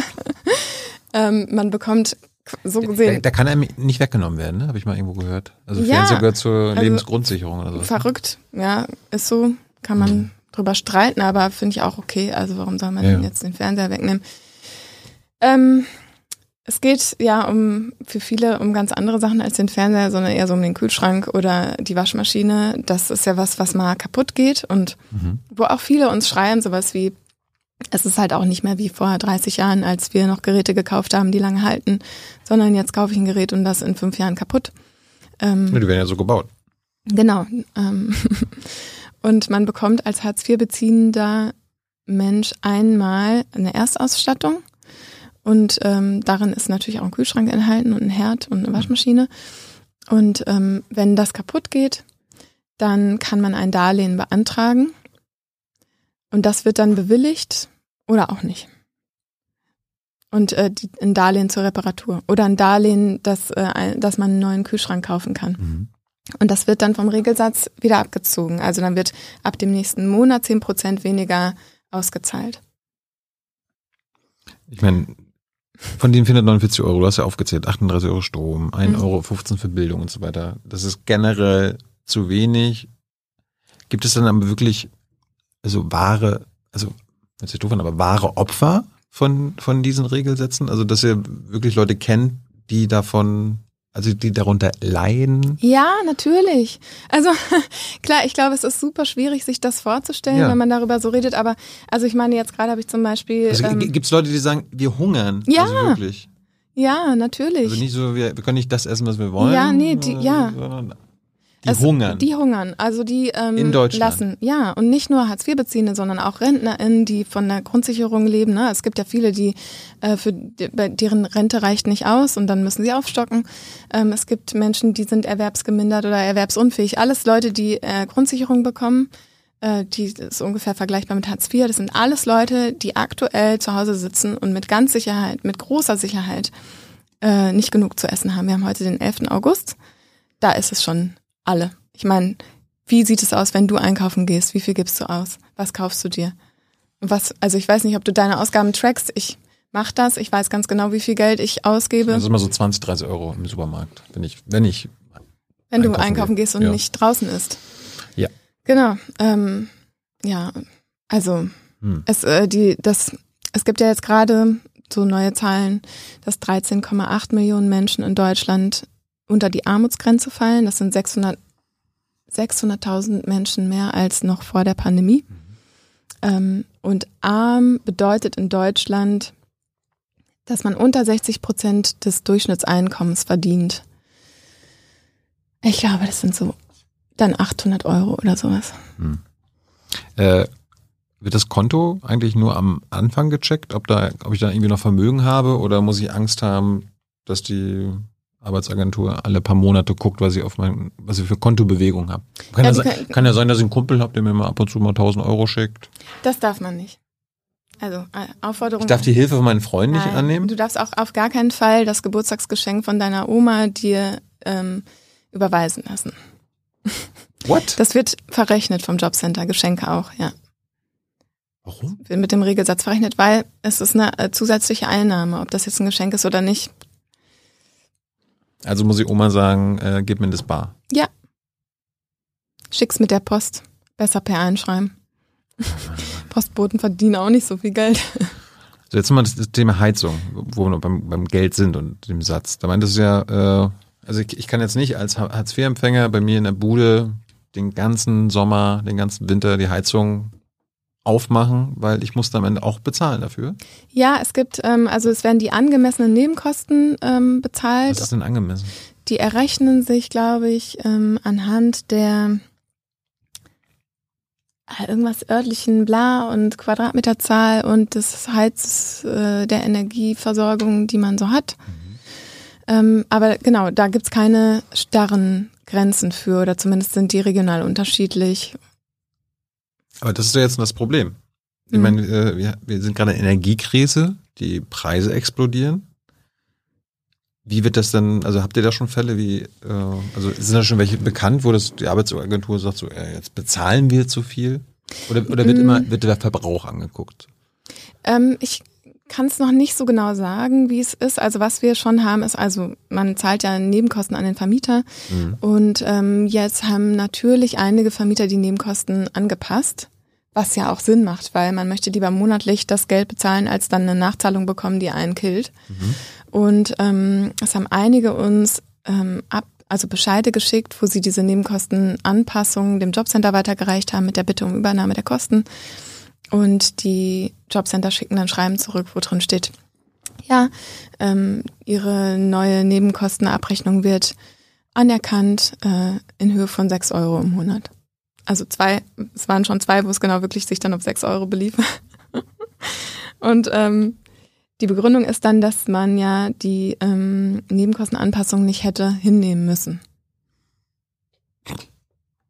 Ja, Und diese angenehmen, angemessenen Nebenkosten errechnen sich jetzt durch die Kosten, also das Geld, was entsteht, was die Arbeitsagentur zahlen muss, oder der, der Verbrauch? ähm, Weil ich meine, ich, ich kann ja jetzt, keine Ahnung, äh,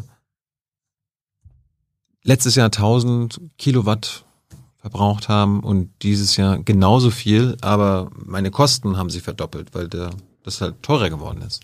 Also ich denke, ich denke, das wird so angeguckt, wie du sagst, ja. Also das, ähm, das muss so und wenn nicht, dann ist das auf jeden Fall, dann bitte Bescheid sagen, ähm, weil es gibt auch durch Corona ähm, aktuell ähm, das Gebot, dass alle real entstehenden Kosten übernommen werden.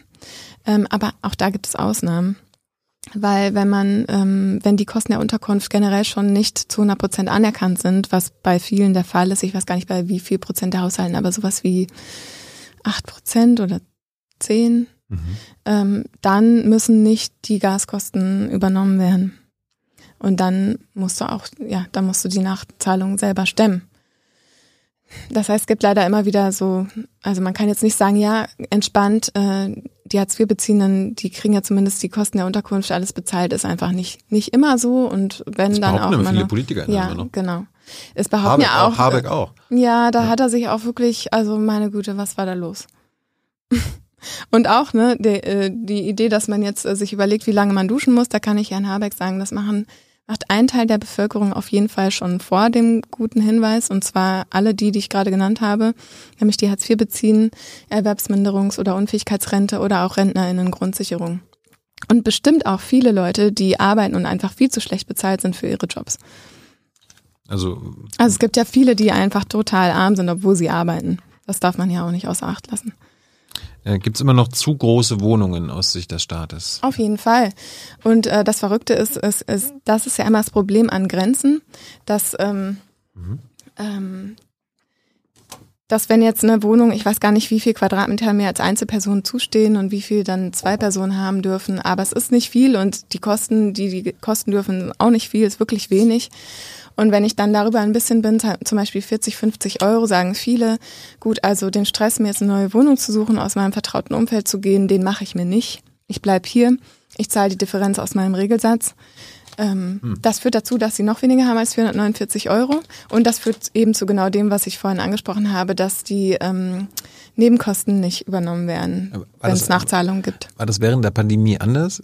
Also ich erinnere mich irgendwie, dass die dass bei den mm, Wohnungen und bei dem ja. Vermögen nicht so gut, nicht so hingeschaut wurde? Genau, es gibt, und das soll auch fürs Bürgergeld gelten. Das ist auf jeden Fall etwas, das ich begrüße, aber ich würde auch da sagen, da gibt es noch Verbesserungspotenzial. ähm, es sollen die Kosten der Unterkunft in voller Höhe übernommen werden in den ersten zwei Jahren. Na, immerhin. Na, immerhin. So, jetzt zu eurem Verein. Ja. Hast du den alleine gegründet oder wie, oder wie viele Mitstreiter braucht man, um einen gemeinnützigen Verein zu gründen? Wir waren, glaube ich, als Gründungsmitglieder sieben, acht Personen. Äh, diese sieben, acht Personen waren aber vor allem in dem Moment formal irgendwie dabei dass man, ne, also sie haben, waren ja nicht, nicht alle tätig in dem Verein. Mhm. Und dann haben wir in der Gründungsphase waren wie wir. Wie habt ihr euch denn gefunden?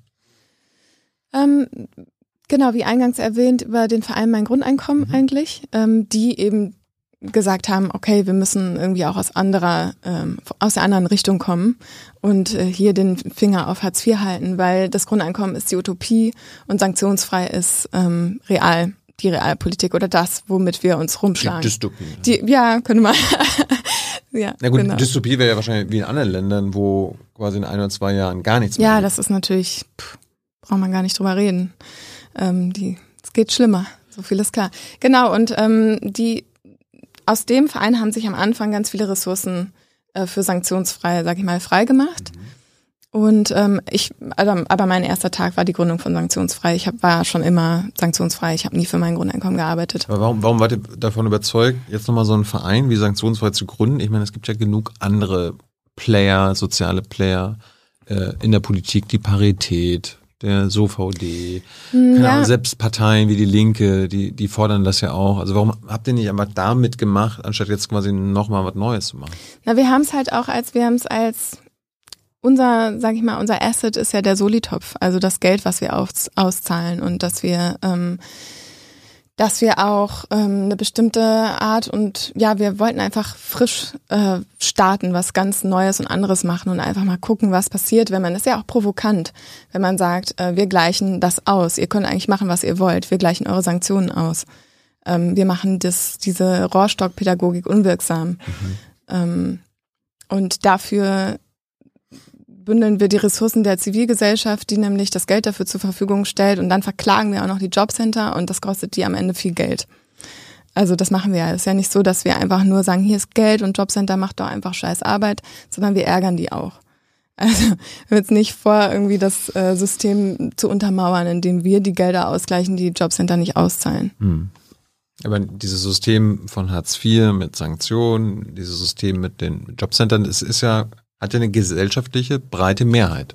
Ne? Also an, angesi angesichts der, äh, der Wahlergebnisse. Du meinst eine Akzeptanz, ja? Ja, ja. Mu mhm. muss man ja sagen, sonst äh, wären, ja. wären wir ja nicht in der Situation. Wart ihr denn überrascht, dass der Staat euch dann die Gemeinnützigkeit äh, gegeben hat?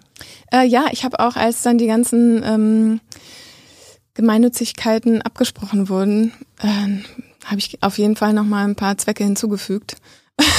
die ich natürlich auch erfüllen muss, ne, äh, der Verein erfüllen muss. Ähm, aber das, das habe ich mir ganz genau angeguckt und ich bin sehr, sehr froh, dass wir ähm, da keine Probleme bekommen haben. Also ihr geltet aus staatlicher Sicht als gemeinnützig, ja. obwohl ihr quasi staatliche Maßnahmen versucht zu unterlaufen. Ja, also genau, wir sagen natürlich nicht, wir wollen staatliche Maßnahmen unterlaufen.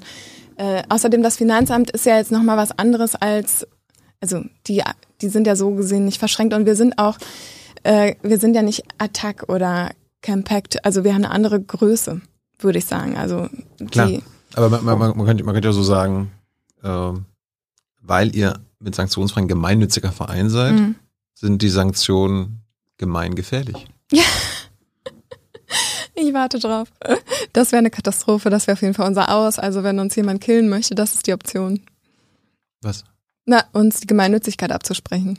Ach so, so schnell wäre. Das wäre auf jeden Fall ein Drama, klar, weil Spenden ähm, für gemeinnützige Zwecke sind von der Steuer abzusetzen und die meisten Stiftungen, deren Förderung wir bekommen, für die ist das die Voraussetzung, ist ja klar. Äh, wie viel Geld bekommt euer Verein? Also wie viel, wie viel Spenden nehmt ihr jedes Jahr ein? Das ist ganz unterschiedlich. Also wir haben monatlich Spenden durch unsere Heartsbreaker. Vielen Dank auch äh, an dieser Stelle an alle. Das sind mittlerweile 900, ich glaube 80 Heartsbreaker oder so, die uns monatlich an den Solidartopf und in den Verein, die teilen das auf, je nachdem, wie viel sie für was geben möchten, ähm, fast 10.000 Euro mittlerweile spenden. Aber habt ihr so eine Jahresbilanz? Ja, und die Jahresbilanz ist unterschiedlich. Also das ist so relativ stetig. Wie viel war es denn letztes Jahr? Und letztes Jahr, hm, ich weiß nicht, 250.000 Euro oder sowas. Mhm. Oder 280.000, sowas in dem Bereich. Und wie viele konntet ihr damit letztes Jahr unterstützen? Ähm, Also deren Sanktionen quasi ausgleichen. das kann man so nicht, äh, also Ne, du wirst ja wissen, wie viele Leute ihr. ja, aber trotzdem sind ja nicht alle Gelder, die wir einnehmen, äh, gehen in den Solitopf, sondern wir haben ja noch den Zweck Wissenschaft und Forschung zum Mhm. Beispiel und haben diese Studie, die wir ähm, auch über speziell dafür beantragte Gelder finanziert haben. Das heißt, äh, wir können nicht alles dieses Geld an Betroffene geben. Wir haben letztes Jahr aus unserem Solitopf Aber wie viel Glaube ich. Prozent kommen, ähm, kommen in den Topf? Wir haben, das ist unterschiedlich, je nachdem, wie viele Leute auch anfragen und je nach, hm, Mhm. je nachdem, wie viel die Heartsbreaker sagen sollen in den Solitopf. Also das ist ja, sind bestimmte, auch im Betreff schreiben die Leute Solitopf oder Vereinsarbeit und dann ordnen wir das zu. Und letztes Jahr war für den äh, Solitopf, ich glaube, letztes Jahr hatten wir rund 80.000 Euro im Solitopf. Also nicht mal die Hälfte des eurer Bilanzsumme. Naja, die ähm, Gelder für Wissenschaft und Forschung beantragen wir für Wissenschaft und Forschung und die dürfen wir gar nicht in Solitopf geben. Wenn Ach wir so. das machen, dann äh, kriegen wir Ärger mit denen. Mhm. Ähm, von daher, ja, wenn du so willst, dann nicht. Hi, Tyler hier, Producer von Jung und Naiv. Ohne euch gibt's uns nicht. Jeder Euro zählt und ab 20 landet ihr als Produzenten im Abspann auf YouTube. Weiter geht's. Äh, unterstützen euch nur Privatpersonen? Oder irgendwie auch Institutionen, andere Vereine? Ähm, andere Vereine auch, Stiftungen und Privatpersonen, genau, aber alles zivilgesellschaftlich. Weil? Weil, pff, keine Ahnung, also staatliche Förderung kriegen wir nicht. Hätte hätt mich jetzt auch gewundert. ja. Äh, wie, also keine Ahnung. Ich will jetzt, ich habe Hartz IV, ich werde Mhm. jetzt sanktioniert. Wie komme ich denn an den Topf? ja, also wenn man eine Muss ich, Sanktion... muss ich Helena anrufen und sagen, äh, sag mal, Ja. Nee, also wir arbeiten, also einer, einerseits Sanktionen haben Priorität. Wenn eine Sanktion kommt, dann wird die auf jeden Fall ausgeglichen, auch egal, ob die Sanktion rechtlich ist, also rechtliche Grundlage hat oder nicht. Ähm, na, also wir nehmen ja Fälle auf, wir gehen dagegen vor. Wenn jetzt aber der oder die Anwältin sagt, da können wir nicht gegen vorgehen, weil das hat Hand und Fuß, die Sanktion ist legal, dann heißt das nicht, dass wir die Sanktionen nicht ausgleichen, sondern das machen wir trotzdem, weil wir sagen, ihr fragt nicht danach, warum jemand Genau, wir sanktioniert fragen ist. nicht. Ich frage manchmal in E-Mails, ähm, möchtest du mir das erzählen, warum du sanktioniert wurdest? Ist einfach für uns interessant zu wissen, für die Vereinsarbeit und nicht um dich zu beurteilen. Mhm. Und viele schreiben uns das auch.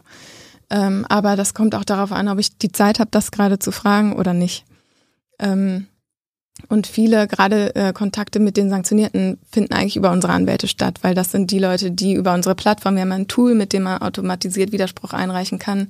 Dann geht eine Rückrufanfrage an unsere Anwälte, der Widerspruch geht ans Jobcenter und dann wird der Verein eigentlich erst als zweiten Schritt hinzugezogen, dass dann das Geld ausgezahlt wird, der Fehlbetrag, dass sozusagen die Dauer der Sanktion ausgeglichen ist.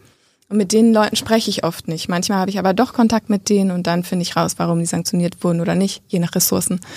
Und ähm, alle anderen, die uns schreiben, ähm, haben ja ganz, ganz unterschiedliche Situationen und wir arbeiten grundsätzlich nach dem Prinzip, Prinzip First Come, First Serve, weil wir, ähm, weil die Situation schwierig ist zu beurteilen, ob jetzt jemand Geld kriegen muss oder nicht, ja, oder ob, wie sagen wir das, das Triage. Das ist so ein Wort, ne, dass man entscheiden muss, so wer stirbt oder wer nicht. Das will ich eigentlich nicht. Deswegen ist es immer geben wir das Geld so lange raus, wie es da ist. Und da sind ist der, also monatlich kriegen wir momentan eben um, um ungefähr 6.000 Euro und das mindestens geht eben auch raus. Das ist nicht so viel. Wie viel bräuchtet ihr jeden Monat, um alle, die sich melden, weil sie sanktioniert werden, unterstützen zu können? Die Sanktionen können wir alle ausgleichen momentan. alle? Die, alle die Anfragen, die reinkommen, ja, mhm. Sanktionen ähm, weil es super schwierig ist, war auch von Anfang an ein Problem, äh, sanktionierte Personen überhaupt zu erreichen. Äh, deswegen ist auch sanktionsfrei, also das ist ähm, ne, so die kommunikative Spitze sind, die Sanktionen waren sie vor allem früher, ähm, aber sanktionierte Personen sind oft Leute, die sowieso schon total zurückgezogen sind, keine Ressourcen haben, nicht wissen, wo hinten und vorne ist, was gerade los ist. Also uns zu finden, wenn man sanktioniert ist oder auch in einer Notsituation, ist gar nicht so einfach. Vielleicht müsst ihr irgendwie äh, Google, die Google-Suche quasi ein bisschen bezahlen mit, mit, AdWords, genau, und SEO irgendwie, wenn, ich wenn, glaube, jemand, wenn man ja, Sanktionen googelt, dann kommt gleich als allererstes sanktionsfrei. Wenn man nach uns sucht, findet man uns, aber die meisten suchen nicht. Also ich glaube, der äh, sozusagen die Problematik liegt tiefer. Vielleicht müsst ihr ein Plakat vor einer Arbeitsagentur ja. schalten. Ja, wir haben auch Flyer verteilt und so weiter. Ne? Also ähm, es gibt aber auch viele, die sanktioniert werden und gar nicht das Geld haben wollen. Also die wenden sich an uns und die machen den Widerspruch und so, die nehmen auch die Anwälte in Anspruch. Aber viele sagen, ich will euer Geld nicht, weil mhm. andere brauchen es dringender, ist wirklich so. Und für viele ist die äh, Hemmschwelle total hoch, überhaupt nach Geld zu fragen. Also viel muss man das proaktiv anbieten ähm, also wir mussten eine Zeit lang ganz, also zu Anfang mussten wir richtig daran arbeiten, unsere Kohle loszuwerden. Ja, weil alle so waren, weiß nicht, und mache ich dann Schulden und weil die haben natürlich Angst, dass Was? irgendwann jemand vor, vor der Tür steht und sagt, hier, aber die Kohle bitte. ja. Ja, das wollte ich gerade auch noch fragen. Also Check bekommt das die Arbeitsagentur mit, mhm. dass mir der Verein sanktionsfrei meine Sanktion ausgleicht und das wird mir dann wieder von meinem Hartz-IV-Satz abgezogen? Genau, also das ist natürlich auch hier, ne, wenn ich sage, Geschenke darf man nicht annehmen. Ähm, also wir haben zwei Wege, über die wir Geld ausgleichen. Ihr macht's auch schwarz, ne? Ja, nee, also tatsächlich so einen Bringservice haben wir noch nicht etabliert. ähm, nein, wir haben zwei Wege, über die wir Gelder ausgleichen. Das eine sind zinsfreie Darlehen mit Rückzahlungsziel, ist eine Grauzone. Mhm. Aus verschiedenen Gründen.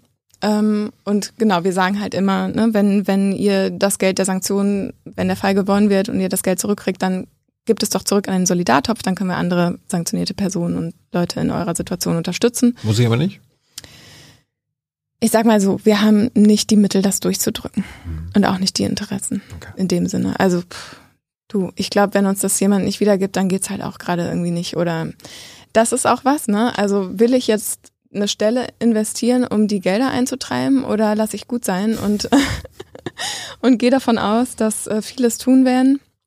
Ähm, ja, und wenn sie es nicht tun, werden oft sie auch Gründe dafür haben, mhm. leider.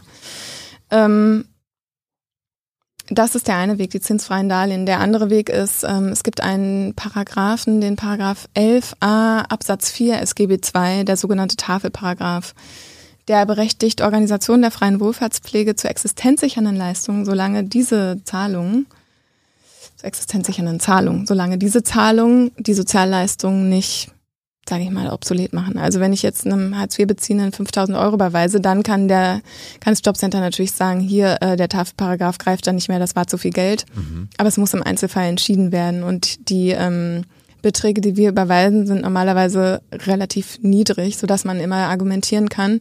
Wir haben entweder eine Sanktion ausgeglichen und dafür gesorgt, dass eben nicht unterm Regelsatz die Person sich befindet.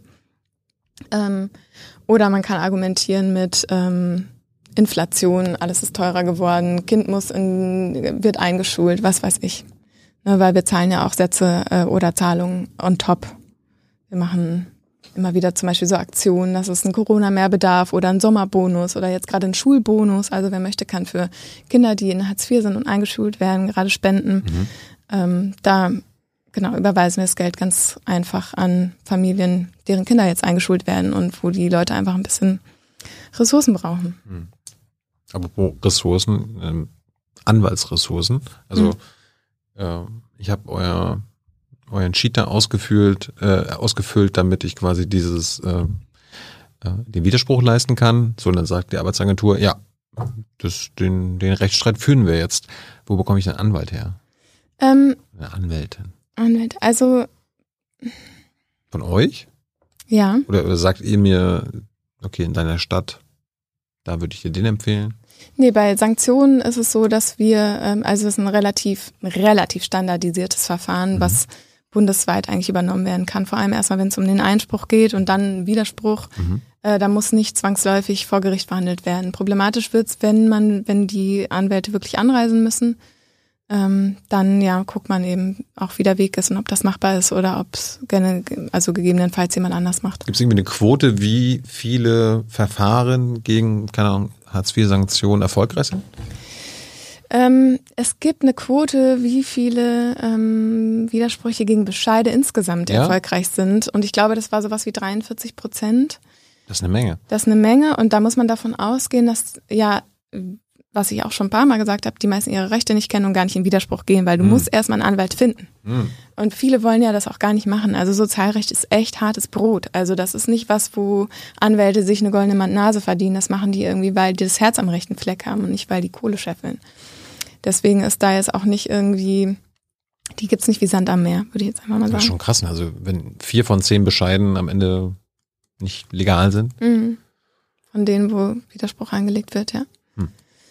Viele? Ja, man muss natürlich sagen, ähm, dass ähm, das immer auch geprüft wird, kann, also es stimmt auch nicht immer, aber ja, meistens gucken Anwälte schon, haben wir eine Chance oder nicht, ja, und sonst nehmen sie den Fall nicht auf. Hm. Aber ich bin sicher, dass wenn, also es legen ja, glaube ich, was war das für eine Zahl, irgendwie nur so sieben Prozent oder so maximal überhaupt Widerspruch ein. Ach wirklich? Ja, deswegen meine ich, das Potenzial, das ist, äh, geht noch richtig weit nach oben. Aber das sind ein, das ist eine Bevölkerungsgruppe, deswegen können wir die, vor allem auch die Sanktionierten teilweise schwer erreichen. Die, ähm, die sitzt nicht da und wartet darauf, dass sie sich endlich mal wieder irgendwo äh, beweisen kann und durchfechten, äh, dass sie ihre Gelder ausgezahlt kriegen. Das ist einfach meistens, wenn man Hartz IV bekommt, hat man gerade einen Schicksalsschlag hinter sich oder oder ja, wie auch schon gesagt, ist krank oder versucht sich umzuorientieren, dann möchte man sich nicht hinsetzen und mit Anwälten rumschlagen und dem Jobcenter und Sozialgericht. Weißt du, wie viele Menschen pro Jahr sanktioniert werden in Deutschland? Ähm, das hat sich verändert durch Corona und es gibt da so eine Zahl, die mal genannt wird, drei Prozent. Ähm, Ich hatte, ich hatte nämlich, dass äh, 400.000 Menschen im Jahr 2017 sanktioniert wurden. Das, da- drei Prozent ist, glaube ich, dann ein bisschen wenig. Ne? ja, die Zahl ähm, kann ich mir nicht vorstellen, dass sie stimmt. Also meine Zahl aus 2017 ist 900.000 irgendwas. Oh, Mhm. noch mehr. Ja. Aber wo kommen denn die drei Prozent her? Die drei Prozent äh, ist, wie wenn du jetzt sagst, ähm, also ein Stichtag wurde gewählt. Wenn du jetzt sagst, im, am 15. Juli hatten sieben Leute Grippe, dann hatten, und dann sagst du, sieben Leute hatten in diesem Jahr Grippe. Anstatt, also da hat man Stichtag. Aber da von ne? allen Deutschen. Aber ich, ich, ich meine ja jetzt quasi, wir wissen ja, wie viele Hartz-IV-EmpfängerInnen es in, insgesamt so gibt. Wahrscheinlich zwei, drei, vier Millionen. Und von denen, wie viele werden denn da sanktioniert? Genau, aber das, das sage ich ja, diese Zahl drei Prozent, die vor 2019 äh, immer wieder genommen wurde, Mhm. die hat einen Stichtag Mhm. genommen und nicht das gesamte Jahr angeguckt. Und deswegen war diese drei Prozent bezogen auf einen Stichtag, in Wahrheit waren es aber neun Prozent oder sowas. Aber es, wir sind uns einig, es werden hunderttausende Menschen jedes Jahr sanktioniert. ja. Und ihr, habt auch mal gesagt, das ist ein offener Strafvollzug für die. Vielleicht ist die Differenz, aha, Ah, ähm, der Unterschied, es werden viele Menschen, ah, der Unterschied ist mehrmals sanktioniert. Also oft werden Leute, die schon sanktioniert wurden, wieder sanktioniert. Und dann kann es sein, dass wir gerade von den Menschen sprechen, die sanktioniert wurden, oder von der Häufigkeit der Sanktionen. ich meinte, ja- ich hatte ja die Menschen gefragt. Ja, okay, genau, gut. Dann äh, habe ich wahrscheinlich die Häufigkeit der Sanktionen gemeint. Und es wurden, 900.000 Sanktionen Genau. und 400.000 Genau. sanktionierte Menschen. Mhm, Okay. ja. Die im offenen Strafvollzug dann sind. Mhm. Davon habt ihr ja gesprochen. das ja nicht nur wegen, ähm, wegen der Sanktionen, sondern auch, weil sie zum Beispiel nicht das Recht auf Freizügigkeit genießen. Aber schon ein krasser Vergleich, ne? Es geht so. Also wenn man jetzt zum Beispiel, ähm, ne, wir hatten alle den Lockdown und alle haben gesagt, oh, ist so krass, irgendwie, ich kann nicht rausgehen, ich kann nicht essen gehen, ich kann dies nicht, ich kann das nicht, ich habe nicht. hm. Und verstehe ich auch, war echt blöd, aber so geht's Hartz-IV-Beziehenden immer. Ja. Äh, stimmt es, dass ihr die Jobcenter eigentlich lahmlegen wollt? Das haben wir ganz am Anfang mal so Mhm. gesagt, ja. Mhm. Also das ist ähm, Habt ihr aufgegeben oder Auf jeden Fall ist das immer noch schnell. das Ziel? Ähm, also klar, wäre cool, wenn wir das machen würden, aber ich glaube, das ist nicht äh, das, wie wir unsere Arbeit strategisch planen. Das ist einfach überhaupt nicht. Ähm, dafür haben wir gar nicht die Ressourcen. Seid ihr noch so klein, dass den Jobcentern egal ist, dass es euch gibt? Oder gibt es schon quasi systemische Reaktionen auf euch? Das Jobcenter weiß ziemlich gut, dass es uns gibt und wir waren auch, sage ich mal, auch schon in der Zentrale geladen und so. Ähm, Also die Ah. wissen mittlerweile, dass es uns gibt. Wer hat euch da eingeladen? Das äh, bespreche ich nicht weiter, aber genau, die wissen, dass es uns gibt und die, ich glaube, was sie vor allem nicht mögen, ist, dass wir diese Einzelfallbeschreibungen machen. Also ich ähm, schreibe immer wieder auf, was zum Beispiel letztens passiert ist. Zum Beispiel, jemand hat nach einem Darlehen für einen Kühlschrank gefragt und die Antwort war, und ich habe sie leider schwarz auf weiß, die Witterungsbedingungen sind gerade so, dass sie ihre Lebensmittel draußen lagern können und äh, während dieser Zeit können sie dann das Geld für den Kühlschrank ansparen vom Regelsatz. Und sowas veröffentliche ich. Und sowas gibt's halt viel. In welcher Zentrale warst du? In, Ham in Nürnberg dann, ne? Mhm. Aber nicht bei Frau Nahles. In Scheele. Ich sag gar nichts dazu. Warum? Ja, weil ich, also es, Was, was gibt's da zu verbergen? es gibt eigentlich nichts zu Dann ist verbergen. Aber, transparent. naja, sind wir auch. Aber man bespricht ja nicht alles. War das geheim oder was? Nee, eigentlich auch nicht geheim, aber ich. Ich könnte ja jetzt in Nürnberg äh, eine Presseanfrage stellen und sagen, wann war. Genau. Ich will aber nicht zum Beispiel darüber reden, was wir in dem Gespräch besprochen haben. Ja, Also du ich kann ja schon sagen, dass kannst du sagen, mit wem du geredet hast wann mit da Frau warst. Nahles. Ja, Ach so, genau. Jetzt vor kurzem. mhm. Ja, erzähl doch mal. Nee, genau, das mache ich nämlich nicht. Das muss ich auch nicht. Wie lange ging denn das Gespräch? Ein Dreiviertelstunde. Und wa- warst du mit ihr nur alleine? Oder Nee, wir waren mehrere Team? Leute. Und hat sie euch eingeladen? Ähm, nee, es kam über einen Kontakt. Mhm. Und wie seid ihr auseinandergegangen? Ähm, also, auf, auf Wiedersehen Ja. oder Tschüss? Es, ich, es war, ich würde sagen, ein professionelles Gespräch. Hat sie, hat sie ein paar Perspektiven aufgezeigt, Gründe genannt, die du vielleicht nicht kanntest, wo du sagst, oh, Leider nicht. schade. Ja. Ähm, dann habt ihr in der Pandemie 230 betroffenen Familien einfach 100 Euro gegeben. Ja, auch mehr. Mhm. Oder? Wie seid ihr Insgesamt. darauf gekommen?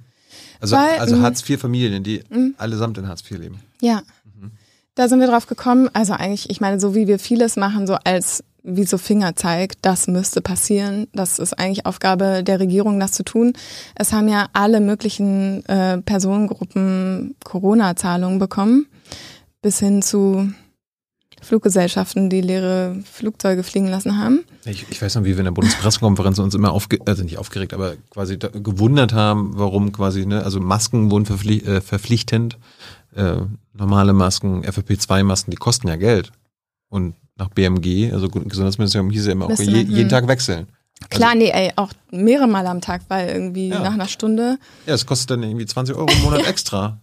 Und Ja, das kann man ja aus dem Regelsatz- haben das jetzt nicht. Das kann man doch aus dem Regelsatz äh, zurücklegen und sparen. Und es gab auch eine Begründung, äh, man hat ja jetzt gerade weniger Kosten, weil man nicht so viel rausgehen kann. Also keine Kulturangebote wahrnehmen kann. Dann kann man das Geld für Masken ausgeben. Aber für die Kulturangebote war ja auch schon zu wenig genau, Geld. ja, genau. Ja, du siehst es selber. Also es gibt eigentlich einfach keine logische Begründung für das, was da abgezogen wird. Wie habt ihr denn die äh, betroffenen Familien gefunden? Ähm, das ist genauso, wie wir es jetzt mit dem Schulbonus machen. Wir rufen auf dazu, also wir sagen, wir haben so und so viel Geld gerade im, im Topf und das geben wir raus an Menschen, die sich bei uns melden unter mehrbedarf.posteo.de. Gilt auch jetzt diese E-Mail-Adresse. Ähm, und genau, die suchen wir dann per Zufall raus. Mhm. Ähm, und die bekommen dann das Geld. Und alle, die spenden wollen, auch jetzt für den Schulbonus, die dürfen natürlich gerne spenden an uns. Es wird 100 Prozent direkt an diese Leute weitergegeben. Was hat es mit dem Schulbonus auf sich? Ähm, das. Es gibt ja viele Kinder, die Hartz IV bekommen und eingeschult werden. Und äh, eine Einschulung verursacht Mehrkosten. Es gibt ein, ähm, eine Zuzahlung durch das Jobcenter von 104 Euro im August und nochmal 54 Euro oder so ein halbes Jahr später. Und das reicht aber lange nicht, um das anzuschaffen, was man braucht, um in die Schule, also um den ersten Schultag zu machen. Das heißt, ein, ähm, einen Rucksack oder eine Schultasche, ähm, Stifte, Federmäppchen, Turnbeutel, Turnklamotten, ähm, dann vielleicht ein, ein Kleid oder was zum Anziehen, was man an dem Tag äh, der Einschulung trägt und vielleicht irgendwie auch noch fünf Süßigkeiten. Mhm. Das alles kostet, wenn man das klein rechnet, wenn man wirklich das Nötigste zusammennimmt, tatsächlich 250 Euro. Und deswegen sind diese 100 Euro einfach viel zu wenig. Und deswegen äh, zahlen wir an so viele, wie wir können, 150 Euro aus. Und unsere Message ist immer, wir machen das, was eigentlich die Regierung im großen Stil machen müsste. Und wenn ihr jetzt mehr Spenden bekämt, würdet ihr auch mehr auszahlen? Ja, klar. Also so viel Spenden, wie wir bekommen, zahlen wir aus. Das hatten wir auch schon öfter, dass dann, ähm, also zum Beispiel hatten wir letztens den Weihnachtsbonus und dann ruft uns noch irgendeine Firma an oder irgendeine Stiftung, die sagt, hey, wir wollen da auch noch was draufgeben und dann haben wir sogar noch eine Nachverlosung gemacht. Bist du eigentlich als Vereinsvorsitzende vom Verein bezahlt? Also ist das ja. dein Job? Das ist mein Job, klar, sonst müsste ich ja dem Jobcenter zur Verfügung stehen. Ich habe hab jetzt auch nicht fett geerbt, also ich kann das mir nicht leisten, Ehrenamt zu machen auf die Art. Aber es ist jetzt irgendwie kein, kein fetter Vor Vorstandsposten oder dann. Ich werde nicht bezahlt wie, ähm, wie der deutsche Bankchef, würde ich jetzt mal sagen. Ist, ist das irgendwie einsehbar, was, was ihr euch denn da auszahlt? Ähm, ist nicht, ich frage jetzt nicht, was du für nee, nee, was du ähm, wir, wir haben das, wir haben keinen Finanzbericht in dem Sinne bisher gemacht weil unser Budget, glaube ich, einfach auch noch recht klein ist. Muss man das nicht als gemeinnütziger Verein?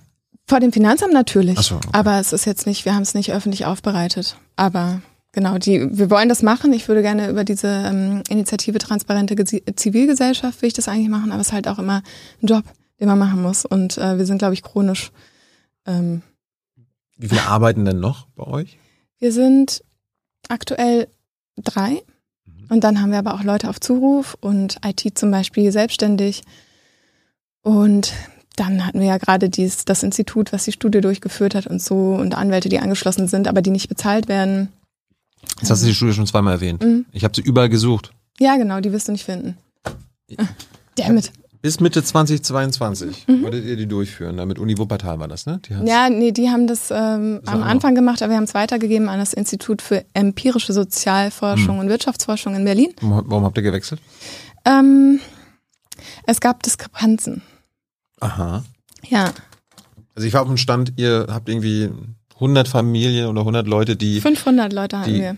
nicht sanktioniert werden, hm. weil ihr das ausgleicht und, und ihr vergleicht das mit 500 die sanktioniert werden. Genau, es, ähm, es gab eine, man sagt es Interventionsgruppe und die Kontrollgruppe, mhm. sodass man ähm, die Intervention, also die Versicherung gegen Sanktionen, gegen, mit denen vergleichen kann, äh, die keine, ähm, keine Sanktionsversicherung haben. Mhm. Ähm, insgesamt 500 Leute, 250 in der Interventionsgruppe, okay. 250 in der Kontrollgruppe und über den Verlauf von drei Jahren. Das heißt, ähm, es ist ein experimentelles Design ähm, und insofern auch einmalig in Deutschland. Und ähm, über die Ergebnisse kann ich dir rein gar nichts sagen. Sie werden veröffentlicht am 12.09. Und ähm, dann können wir darüber sprechen, aber vorher leider wirklich nicht. Verschluss. Doofes Timing. Ja, total. Aber ah, weißt du schon oder weißt du auch noch gar nichts davon? Du, ich habe das natürlich alles schon gelesen.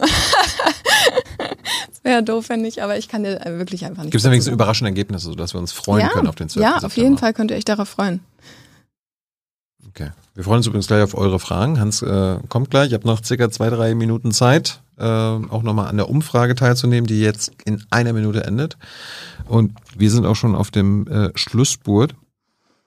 Äh, was mich nochmal interessieren würde, Bürgergeld. Hm. Helena. Ja.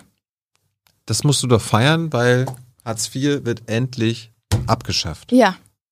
Dann sind wir doch durch. Dann könnt, könnt ihr euren Verein auflösen. Könnte ich mal was anderes machen. Das wäre ja. auch schön. Ja. Ähm, nee, leider nicht. Also, ich befürchte, dass das Bürgergeld leider ähm, die Kernprobleme von Hartz IV nicht überwinden werden kann, weil die zentralen Probleme, die wir ja gerade besprochen haben, das sind Stromkosten, Sanktionen, der Regelsatz, all das wird nicht angegangen. Also es wurde ja von Heil eine Regelsatzerhöhung um maximal 40 bis 50 Euro vorgeschlagen, die von der FDP direkt ähm, sehr scharf kritisiert wurde, wirklich auch mit, man würde gar nicht äh, verstehen, also man sieht keine Begründung dafür, warum das nötig wäre und so weiter. Also selbst diese kleine Erhöhung, die wirklich nicht annähernd ausreichen würde und die noch lange nicht äh, Hartz IV zum Bürgergeld machen würden, selbst die wird blockiert. Und ich befürchte, dass sie, ja, also im schlimmsten Fall geht sie nicht durch.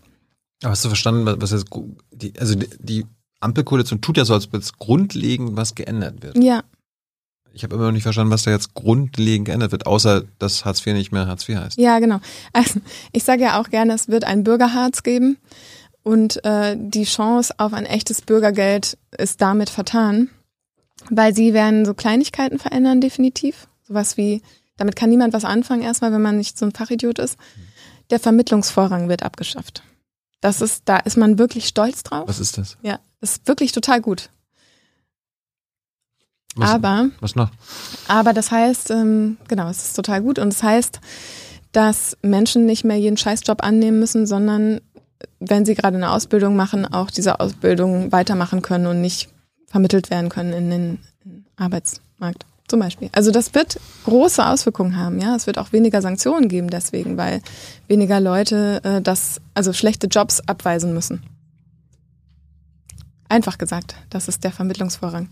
Großes Ding. Gibt es noch irgendwelche anderen positive Effekte? Findet, ja, findet, ja, es ja? gibt es mein Lieblings, weil äh, man, man, also Jugendliche, die arbeiten gehen oder eine Ausbildung machen, dürfen einen Betrag von bis zu 520 Euro ab jetzt behalten. Schön. Ist krass, oder? Weil man würde ja davon ausgehen, dass sie ihn wirklich sowieso behalten dürfen. Dürfen sie aber nicht. Also wenn ich jugendlich bin, 16 oder so, und ich mache einen Ferienjob, ich putze Krankenhäuser oder was auch immer, mhm. äh, dann muss ich das unter Hartz IV abgeben bis auf 100 Euro. Aber das wird jetzt besser, ja. Dazu, dafür muss man sich feiern. Aber ist noch nicht, ist noch nicht mal beschlossen. Ja, ich denke, dass diese also Sache mit Sie planen, dem, ich denke, dass Vermittlungsvorrang soll. und diese 520 Euro, das wird durchgehen, bin ich mir ziemlich sicher. Es wird aber zum Beispiel auch weiter Sanktionen geben, darüber wird es auch noch, wird auch noch gestritten werden. Es ist aber jetzt schon ziemlich klar, dass es sowohl 10 Prozent als auch 30 Prozent Sanktionen geben wird. Darauf haben sich hat sich die Ampel leider schon eingelassen und jetzt geht es um die konkrete Ausgestaltung der Sanktionsparagraphen, wirklich um so Kleinigkeiten. Und deswegen ist ja auch von Anfang an, also schon als der Koalitionsvertrag veröffentlicht wurde, habe ich von vornherein gesagt, es ist Kosmetik und am Ende haben wir Hartz IV, was anders heißt. Aber letztendlich es wird Verbesserungen geben und sie werden leider nicht dazu führen, dass Menschen, die jetzt schon zu wenig haben, äh, einen besseren, ein besseres Leben haben. Letzte Frage, findest du es denn richtig, dass Hartz IV dann nicht mehr Hartz IV heißt? Eigentlich finde ich, muss man das Kind auch beim Namen nennen. Kann man es auch einfach weiter Hartz IV nennen. Weil Bürgergeld hört sich ja so. Oder wir nennen es Bürgerhartz. Und dann, wenn es ja, und wenn es dann endlich, ne, wenn dann endlich ein vernünftiger Regelsatz ausgezahlt wird, die Sanktionen abgeschafft sind, Stromkosten on top gezahlt werden und man auch mal einen Kühlschrank kriegt, dann können wir es Bürgergeld nennen. Weil ich finde Bürgergeld eigentlich einen ganz guten Namen. Das hat, ich glaube, Nahles auch ähm, stark mitgeprägt. Mhm. Da würde ich sagen, hat sie einen guten Namen auch für gefunden. Helena, vielen Dank für deine Zeit. Schön, dass Sehr du da gerne. warst. Jetzt kommt Hans mit den Publikumsfragen mhm. und äh, mit dem Ergebnis unserer Umfrage. Ich bin sehr gespannt.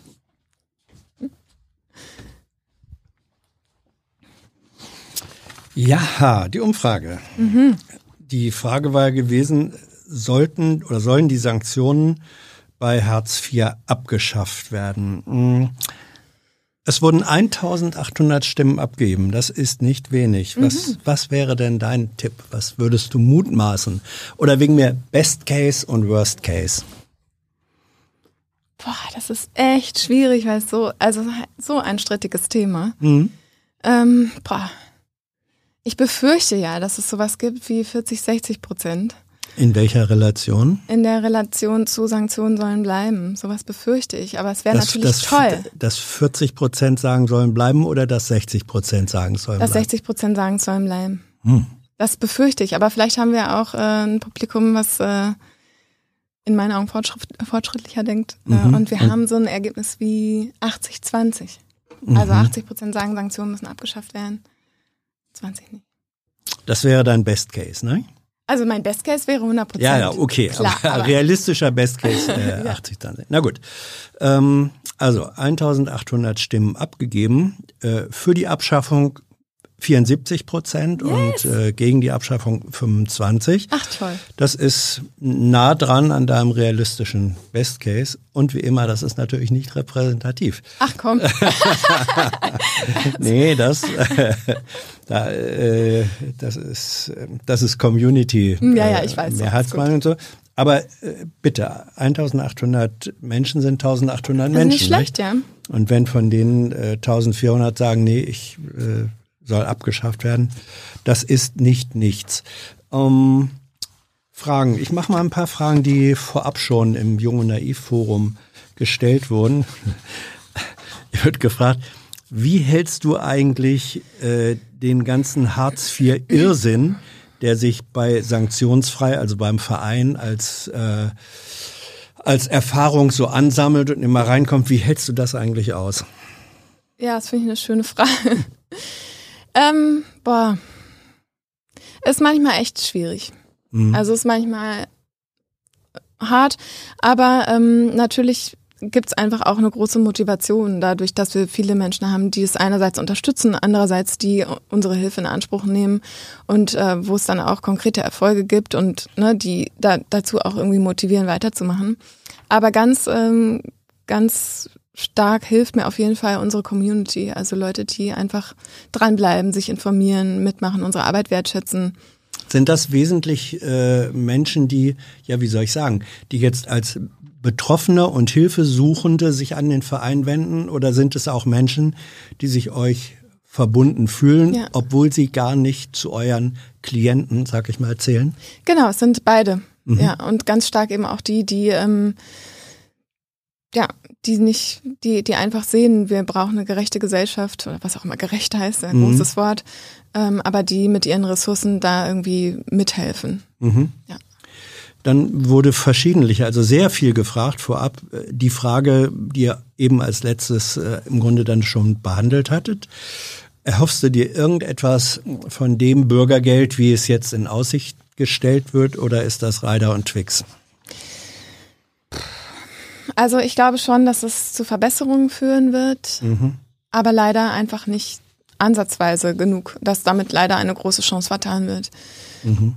Mhm. Also das Bürgergeld müsste sich äh, seine positive Namensberechtigung erst noch erarbeiten oder Auf müsste jeden Fall. erarbeitet Und ich werden. Glaube auch, ja, ist das? ja, ich glaube auch, dass das Vertrauen in die Behörde so stark äh, eingeschränkt ist. Das mhm. wird Jahre brauchen, bis das, äh, bis da die Menschen mit einem anderen Gefühl hingehen. Und ich glaube, es braucht auch mehr als einfach nur einen anderen Namen. Zum Beispiel die Jobcenter, die müssen irgendwie den Menschen ein anderes Gefühl geben. Ja, allein die allein das Jobcenter selber ist ja schon so frustrierend. Wenn man es von außen sieht, will man ganz schnell umdrehen und wenn man drin ist, dann hofft, wünscht man sich, man wäre nie reingegangen. Also man muss die Leute auch irgendwie freundlich empfangen. Man darf denen nicht, wenn die da reingehen, das Gefühl geben, sie sind der letzte Dreck und müssen jetzt hier irgendwie klarkommen in dem Gebäude. Ähm, dann wurde das, das nehme ich jetzt vorweg, äh, im, im Chat gefragt. Ähm, ich soll dich mal danach fragen, gibt es ein Hartz-IV-Buch? mit dem Mitarbeiter, ähm, also Fallmanager oder, oder SachbearbeiterInnen in den Jobcentern ähm, angewiesen werden oder darauf getrimmt werden, wie sie mit Kunden umzugehen haben? Gibt es sowas? Weißt du davon? Das weiß ich nicht. Mhm. Äh, weißt du etwas, auch das war eine Frage, weißt du etwas, wie viele Kunden äh, eine Sachbearbeiterin, Sachbearbeiter im Durchschnitt hat? Ist dir das in irgendeiner Weise bekannt? Ähm, ich glaube, das hängt davon ab, was die für einen Job machen. Also ja, FallmanagerInnen sind was anderes und, ja. als Arbeitsvermittler. Ja.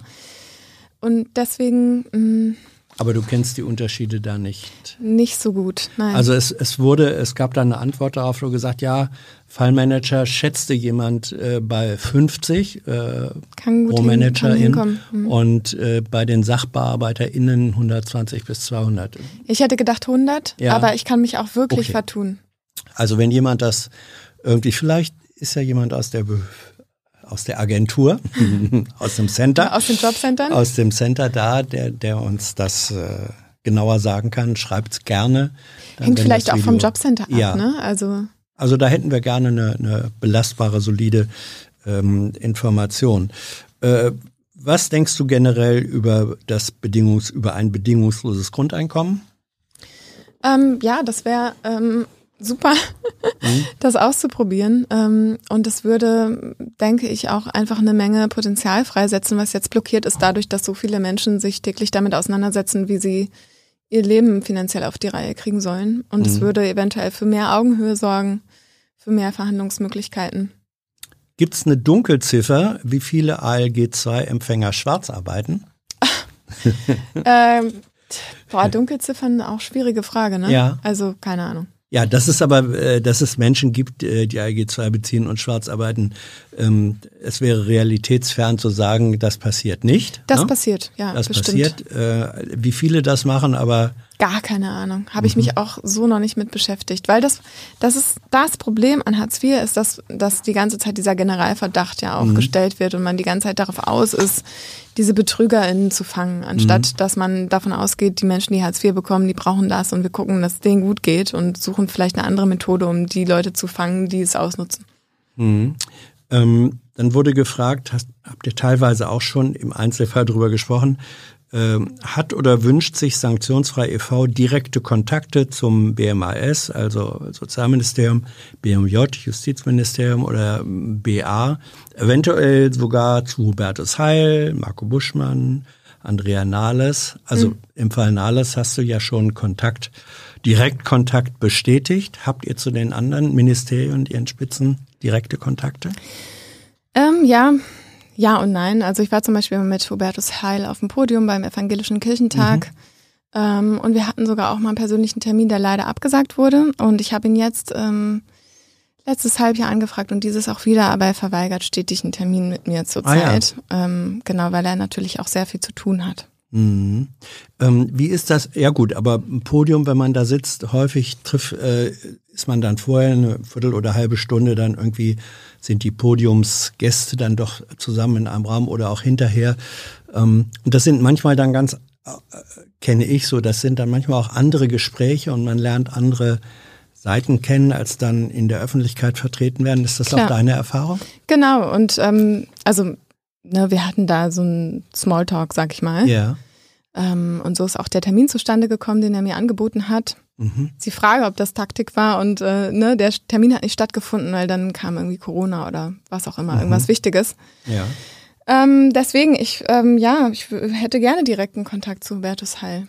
Ja, möglicherweise, ich weiß nicht, ob Hubertus Heil das jetzt hier sieht oder hört, aber es könnte ja sein, dass Menschen, die einen direkten Zugang zu ihm haben, das sehen, hören oder lesen, erinnert ihn doch nochmal, dass er eine Zusage gegeben hatte. Ja, Und hatte als er. ordentlicher Sozialdemokrat muss er sich natürlich an Zusagen halten, ne? Ja. Ja. Gut. Kann ich nur so. Oh. So, ähm, was hältst du von Lindners Entlastungspaket? Oh. Davon haben ja arme Menschen exakt nichts. jedenfalls weniger, relativ Nee, wenig. Also gut, euer Klientel, sage ich mal so, hat davon eher nichts. ne? Genau, sage ich mal, ja. mm. Es gibt natürlich auch Menschen, die arm sind und trotzdem ein bisschen mehr haben Ja. als die von, ja, genau. Aber ja, ich halte davon einfach nicht viel. Man muss Mhm. jetzt nicht, ähm, man muss dahin Geld geben, wo es kein Geld mehr gibt für die Strom- und Gasrechnung Ja. und nicht dahin, wo irgendwie der Pool nicht mehr ausreichend beheizt werden kann. Jo. So, jetzt Fragen, die sozusagen parallel äh, zu eurem, zum Gespräch zwischen Thilo und dir über den Chat gestellt ähm, werden oder wurden. Ähm, da schreibt, da gibt eine Foristin an, sie sagt, ich arbeite im Jobcenter und ähm, die Pauschalisierung, die sind alle faul, ist natürlich Quatsch, aber genauso ist auch Quatsch die Annahme, dass es die Faulen gar nicht in großer Zahl doch auch gibt. Also mal unterstellt, das ist tatsächlich so und jemand äh, behauptet nicht nur das, äh, im Jobcenter zu arbeiten. Äh, stimmt beides? Ja, also klar, bestimmt gibt es auch faule Menschen, die ins Mhm. Jobcenter gehen. Ich tue mich mit beiden, also mit beiden, beiden ein bisschen schwer.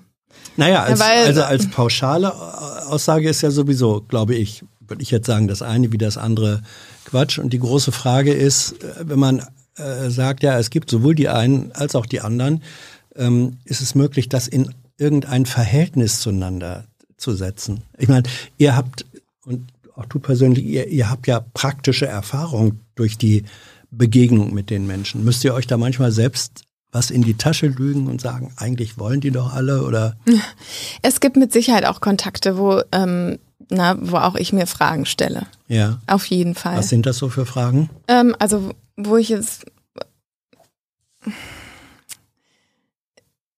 wo ich nachvollziehen kann, dass man es als Sachbearbeiter, Sachbearbeiter wirklich schwer hat oder als äh, Fallmanager, Arbeitsvermittler, wie auch immer, ähm, da einen vernünftigen Umgang mitzufinden. Absolut. Was sagst du dann, wenn du den Eindruck hast, so als sub- subjektiven Eindruck, Mhm. da sitzt dir jemand gegenüber und du hast in einer, meine Güte, der oder die, wie auch immer, er könnte eigentlich wirklich und versucht jetzt aber sozusagen auf lau irgendwas. Wie gehst du dann damit um? Sagst du dem oder der dann auch, mein Lieber, so geht's aber nicht, aber du könntest doch oder blendest das ist ja gar aus? nicht meine Rolle. Also, Mhm. ähm, weil zu uns kommen ja auch die Leute nicht einfach so, sondern weil sie ein konkretes Problem haben, meistens irgendwie ein juristisches mit dem Jobcenter oder ne, deswegen, ähm, aber es gibt schon Fälle, die mir beschrieben werden, wo ich denke, hm, ja, ich weiß nicht. Also ich glaube, ich möchte mich damit jetzt einfach nicht auseinandersetzen, weil ich weiß nicht, was das soll. Mhm. Dann wurde ähm, gesagt, äh, weil im Chat gab es auch die Diskussion, ja, Gewerkschaften, was haben die überhaupt für eine Rolle und braucht man sie noch? Dann gab es den Hinweis, ähm, dass empfohlen wird, auch Menschen, die äh, auf Hartz IV sind, ähm, werdet Mitglied in einer Gewerkschaft, die leistet im Zweifelsfall Rechtsbeistand Mhm. und kostet äh, in dem Fall dann fünf Euro im Monat. Ist das so? Äh, Würdest du das empfehlen? Ähm, es gibt Rechtsbeistand durch die Gewerkschaft, ja. Ich weiß nicht, ob das immer gut funktioniert, aber ich glaube es schon. Mhm. Ähm, ich stolper über die 5 Euro. Viele Mhm. würden sagen, sie können das nicht bezahlen im Monat. Das ist einfach so. Mhm. Aber manche können es bestimmt und dann ist es auch sinnvoll, wahrscheinlich. Dann wurde gefragt, wie kann man äh, euren Verein praktisch unterstützen über die Möglichkeit Spenden hinaus, die euch natürlich sehr willkommen sein wird. Was gibt's weiter für Unterstützungsmöglichkeiten? Mm, Also was ich, ähm, es wenden sich manchmal Leute an uns, die feststellen, dass äh, die Nachbarn oder entfernte, bekannte Freunde in Problemsituationen sind oder sanktioniert wurden oder was auch immer. Dann ist natürlich gut, einfach auf uns hinzuweisen. Ist auch gut, ähm, uns in den sozialen Medien zu folgen, unsere Posts ähm, zu teilen, einfach, dass, dass wir Sichtbarkeit erlangen. Das macht einen großen Unterschied, ja. Also wer uns noch nicht folgt, kann uns finden Mhm. auf Instagram slash sanktionsfrei, um facebook.com slash sanktionsfrei und Twitter und äh, immer sanktionsfrei. Öffentlich, genau. Soziale Medien, genau. Mhm. Mhm. Und ähm, genau, ich denke, das ist ein sehr, sehr wichtiger Punkt, weil dadurch erreichen wir wirklich ähm, ja auch die BA, ähm, Mhm. die, die das liest, was wir schreiben, welche Einzelfälle wir veröffentlichen und so. Ähm, ich glaube, es macht schon, macht schon was. Äh, gibt es, nächste Frage, gibt es Auswertungen, wie viele vermittelte Stellen, also über die Jobcenter vermittelte Stellen, nach einer, nach einem Zeitraum X, wie auch immer der sein mag, wieder aufgegeben werden? Äh, der Hintergrund der Frage ist, dass das ja, äh, wenn man das feststellen könnte, wäre es ein wichtiger Anhaltspunkt über die äh, Wirksamkeit äh, solcher Vermittlungsmaßnahmen. Es gibt da, glaube ich, äh, tatsächlich vom Institut für Arbeits- und Berufsforschung ähm, Studien auch im Hinblick auf die Wirksamkeit von Sanktionen Mhm. und dass eben gerade, also dass vermit vermittelte Jobs relativ schnell wieder aufgegeben werden. Also man spricht vom Drehtüreffekt Mhm. ähm, und dadurch die Menschen nach ziemlich kurzer Zeit wieder im Jobcenter sitzen. Ich kann die konkreten Zahlen nicht benennen. Aber wo, wo, was war die Quelle? Was sagtest du? IAB, Institut für Arbeits- und Berufsforschung. Okay, werdet ihr finden. Ähm, dann wird gefragt, ist das Sanktionieren eines Existenzminimums eigentlich nicht Verstoß gegen die Menschenwürde und damit verfassungswidrig? Ja, darüber hat ja gerade das Bundesverfassungsgericht entschieden und leider haben sie entschieden, dass bis zu 30 Prozent sanktioniert werden dürfen, äh, dass aber die Sanktionsparagraphen überarbeitet werden müssen, dass zum Beispiel auch besondere Härten in Betracht gezogen werden müssen und Mhm. dann teilweise Lebensmittelgutscheine ausgestellt werden müssen und so weiter, ähm, was jetzt auch ähm, im Referentenentwurf so steht, dass das ähm, genau beachtet oder bedacht werden muss. Aber es gibt auch vorher gab es schon die besonderen Härten, ja. Und Mhm. ähm, ich weiß einfach nicht, wie das in der Praxis funktionieren soll und wer das überprüfen soll. Deswegen, ja, ich finde auch, es verstößt, verstößt ähm, gegen die Menschenwürde. Ja, aber das Aber- Verfassungsgericht hat, hat eben in seinem Urteil sozusagen äh, nicht, nicht kategorisch gesagt, darf nicht sein, sondern hat gesagt, ist problematisch und muss verändert werden. Jetzt muss Ja, man- es hat aber gesagt, es darf nicht sein, wenn es Ja. als, als Strafe Ja. funktioniert, ja. anstatt als wirkungsvolles Mittel. Und Mhm. auch das äh, weiß ich einfach nicht, wie das in der Realität Mhm. aussehen soll, wie man da differenzieren soll. Mhm. Ähm, wie würdest du, oh, das ist eine interessante Frage. So, alle Fragen sind interessant. äh, wie würdest du den altbekannten Grundsatz fördern und fordern so umschreiben oder definiert, ähm, damit er zu einer gerechten Handlungs- und Anforderungs- und Förderungsgrundlage wird? Ist dir das möglich? Ich weiß nicht, also ad hoc vielleicht nicht. Mhm. Müsste ich vielleicht drüber nachdenken, aber jetzt gerade. Äh ja, aber äh, sagen wir an für sich, ich meine, diesen Satz kennst du ja auch schon länger, mhm. fördern und fordern. Ist das eigentlich oder kann das ein, ein sinnvolles Begriffspaar sein? Weil es sind ja sozusagen zwei äh, zwei Ansatzpunkte. Ich denke, bis zu einem gewissen Punkt ist es sinnvoll. Also es gibt ja, also man, man nennt also da geht es ja um Pflichten, um Mitwirkungspflichten. Und es gibt ja auch die Schulpflicht oder also ne, man verlangt von Menschen bestimmte ähm, Handlungen. Das ist bis zum gewissen Grad auf jeden Fall okay. Die Frage ist, was machen wir, wenn die Menschen sich nicht so verhandeln, wie wir uns das vor, äh, nicht so handeln, wie wir uns mhm. das vorstellen? Und können wir dann zu diesen Mitteln greifen, zu denen jetzt gegriffen wird? Ähm, das ist eher die Frage, dass sowas grundsätzlich ähm, bestehen kann, ja. Mhm. Ähm, fordert euer Verein äh, die Mobilität von ALG-2-Empfängern zu erleichtern? Also gegen die Pflicht, sich immer räumlich zur Verfügung zu halten, etwas zu tun. Das hattet ihr, glaube ich, ein bisschen auch angesprochen, mhm. besprochen mit München wohnen, Mutter wohnt an der Ostsee. Ja. Ähm, wir, wir kritisieren das, wir halten das ja. für falsch, aber wir haben jetzt dazu keine konkreten Aktionen geplant oder Kampagnen. Mhm. Ähm, dann, was ist mit der Möglichkeit, Eilanträge beim Sozialgericht zu stellen? Da hat, schrieb jemand, der das offenbar selber gemacht hat, erfahrungsgemäß äh, oft rettend, weil die Sozialgerichte doch, ich glaube, ungefähr bei der Hälfte der Einsprüche äh, zugunsten der Antragsteller ja. Ja? Also Eilanträge sind natürlich super, weil dann schneller entschieden werden kann über mhm. einen Fall. Dafür muss aber auch eine ähm, akute Existenznot nachgewiesen werden. Also es das heißt, man muss, also die Leistungen müssen entzogen worden sein oder mhm. so. Also bei, einem, bei einer Sanktion selber zum Beispiel kann kein Eilantrag gestellt werden, weil mhm. es nicht akut genug ist. Ja. Aber da, wo er möglich ist, ähm, stellen. Stellen. Ja. Mhm. Ähm, also da waren auch so individuelle Erfahrungsfurcht, dass Leute gesagt haben, ich unterschreibe erstmal gar nichts, ich mache schon gar keine Zustimmung, äh, Eingliederungsvereinbarung, sondern äh, ich widerspreche immer und ähm, bei mir wurde dann noch nie eine Sanktion durchgesetzt. Das ist auch tatsächlich also sinnvoll, eine Eingliederungsvereinbarung nicht zu unterschreiben, mhm. sondern ähm, also es ist ja ein Vertrag, ja? ja? Und ein Vertrag sollte auf dem beidseitigen Einverständnis beruhen. Mhm. Und viele wissen gar nicht, wenn sie die über den Tisch geschoben kriegen, dass sie theoretisch auch sagen können, ja, hm, das würde ich aber gerne lieber anders machen, das passt so nicht zu mir, schreiben wir mal das und das hier hin und dann unterschreibe ich das. Mhm. Theoretisch haben sie das Recht. Ob die Vorschläge angenommen werden, ist eine andere Frage. Aber äh, im Zweifel kann man immer noch sagen, ich unterschreibe trotzdem nicht. Dann kriegt man die per Verwaltungsakt aufgedrückt und dann hat man die Grundlage dagegen zu klagen. Ja, Sonst weil nicht. wenn du unterschrieben hast, ist es ja dein, hast du deinen dein freien Wille, hm. deinen freien Willen bekundet. Ja. Hm. Ähm, was hältst du von dem Vorschlag, äh, den haben Habeck und Gysi, glaube ich, gemacht, wird hier zitiert, haben vorgeschlagen, Boni auszuzahlen, wenn Menschen nachweisen können, dass sie sich darum bemüht haben, äh, Jobs zu finden. Also nicht nur eine, eine Pflicht, sondern zu sagen, doch, wenn jemand nachweisen kann, ich habe das und das und das und das gemacht, eine Belohnung statt Sanktion, Strafe. Finde ich auf jeden Fall besser als zu sanktionieren, aber mhm. so ganz im Detail bin ich mir nicht ganz sicher. Aber ja, klar, also mehr, mehr Geld brauchen die.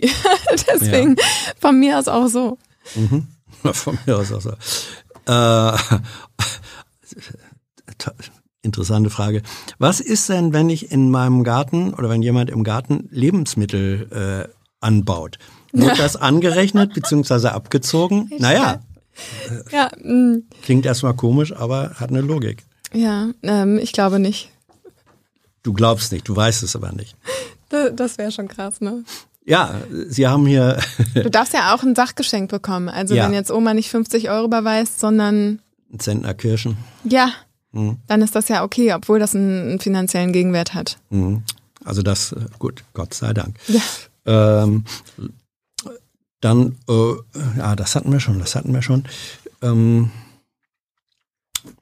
Kann man eigentlich überspitzt sagen, dass die Bildungsträger der Maßnahmen durch Hartz IV eigentlich Langzeitkunden schaffen? Leider auch ein Bereich, den ich so nicht ganz durchdrungen habe. Mhm. Ist auf jeden Fall wert, sich damit also gut auseinanderzusetzen, aber wir haben es noch nicht so geschafft. Gut, wenn jemand da äh, vielleicht äh, aus dem Berufsbereich etwas beisteuern kann, wird immer gerne genommen. Ähm, gibt es Berichte oder Informationen, äh, in denen schwarz, in denen schwarz auf weiß belegt ist, dass Jobcenter-Mitarbeiter angeregt werden, eine Zahl X an Sanktionen zu vergeben. Also man kennt das mindestens als Gerücht mhm. bei, bei Mitarbeitern von Stadtämtern, dass sie eine, eine Vorgabe bei Knöllchen oder so haben. Hab, habt ihr Kenntnis darüber, dass das da so ist? Ich weiß, dass das mal so war. Mhm. Ich weiß nicht, ob es noch so ist. Du weißt nicht, ja. So, dann ähm, wie hoch sind die Verwaltungskosten für die Sanktionsverwaltung ja. im Vergleich zur Einbehaltung der sanktionierten Auszahlungsmenge? Lässt sich das bilanzieren? Ich glaube, es gibt da so eine Durchschnittsrechnung. Mhm. Ähm, die gab es jetzt auch im Rahmen des Sanktionsmoratoriums irgendwo auf so einer mhm. Seite zu finden, wenn man echt doll gesucht hat. Und ich habe es gerade nicht mehr im Kopf, mhm. aber die Sanktionen rechnen sich nicht. Also mhm. es wird kein Geld tatsächlich eingespart, dadurch, dass sanktioniert wird. An einer Stelle ja natürlich, aber an einer anderen Stelle werden, entstehen dadurch mehr Kosten. Mhm. So, das waren die Fragen, äh, die reingekommen sind. Ähm, war da was dabei, was dich überrascht hat bei den Fragen oder Anregungen? Ähm, Überrascht jetzt nicht in dem Sinne, aber es gute Fragen auf jeden Fall. Gibt es Fragen, wo du sagst, ah, da hätte ich mich gefreut, wenn die jetzt gestellt worden wäre? Mm.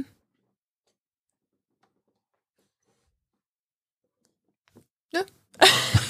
ja. Dann danke ich Ihnen für dieses Gespräch. Ja, sehr Lena, gerne. Vielen Dankeschön. Dank auch.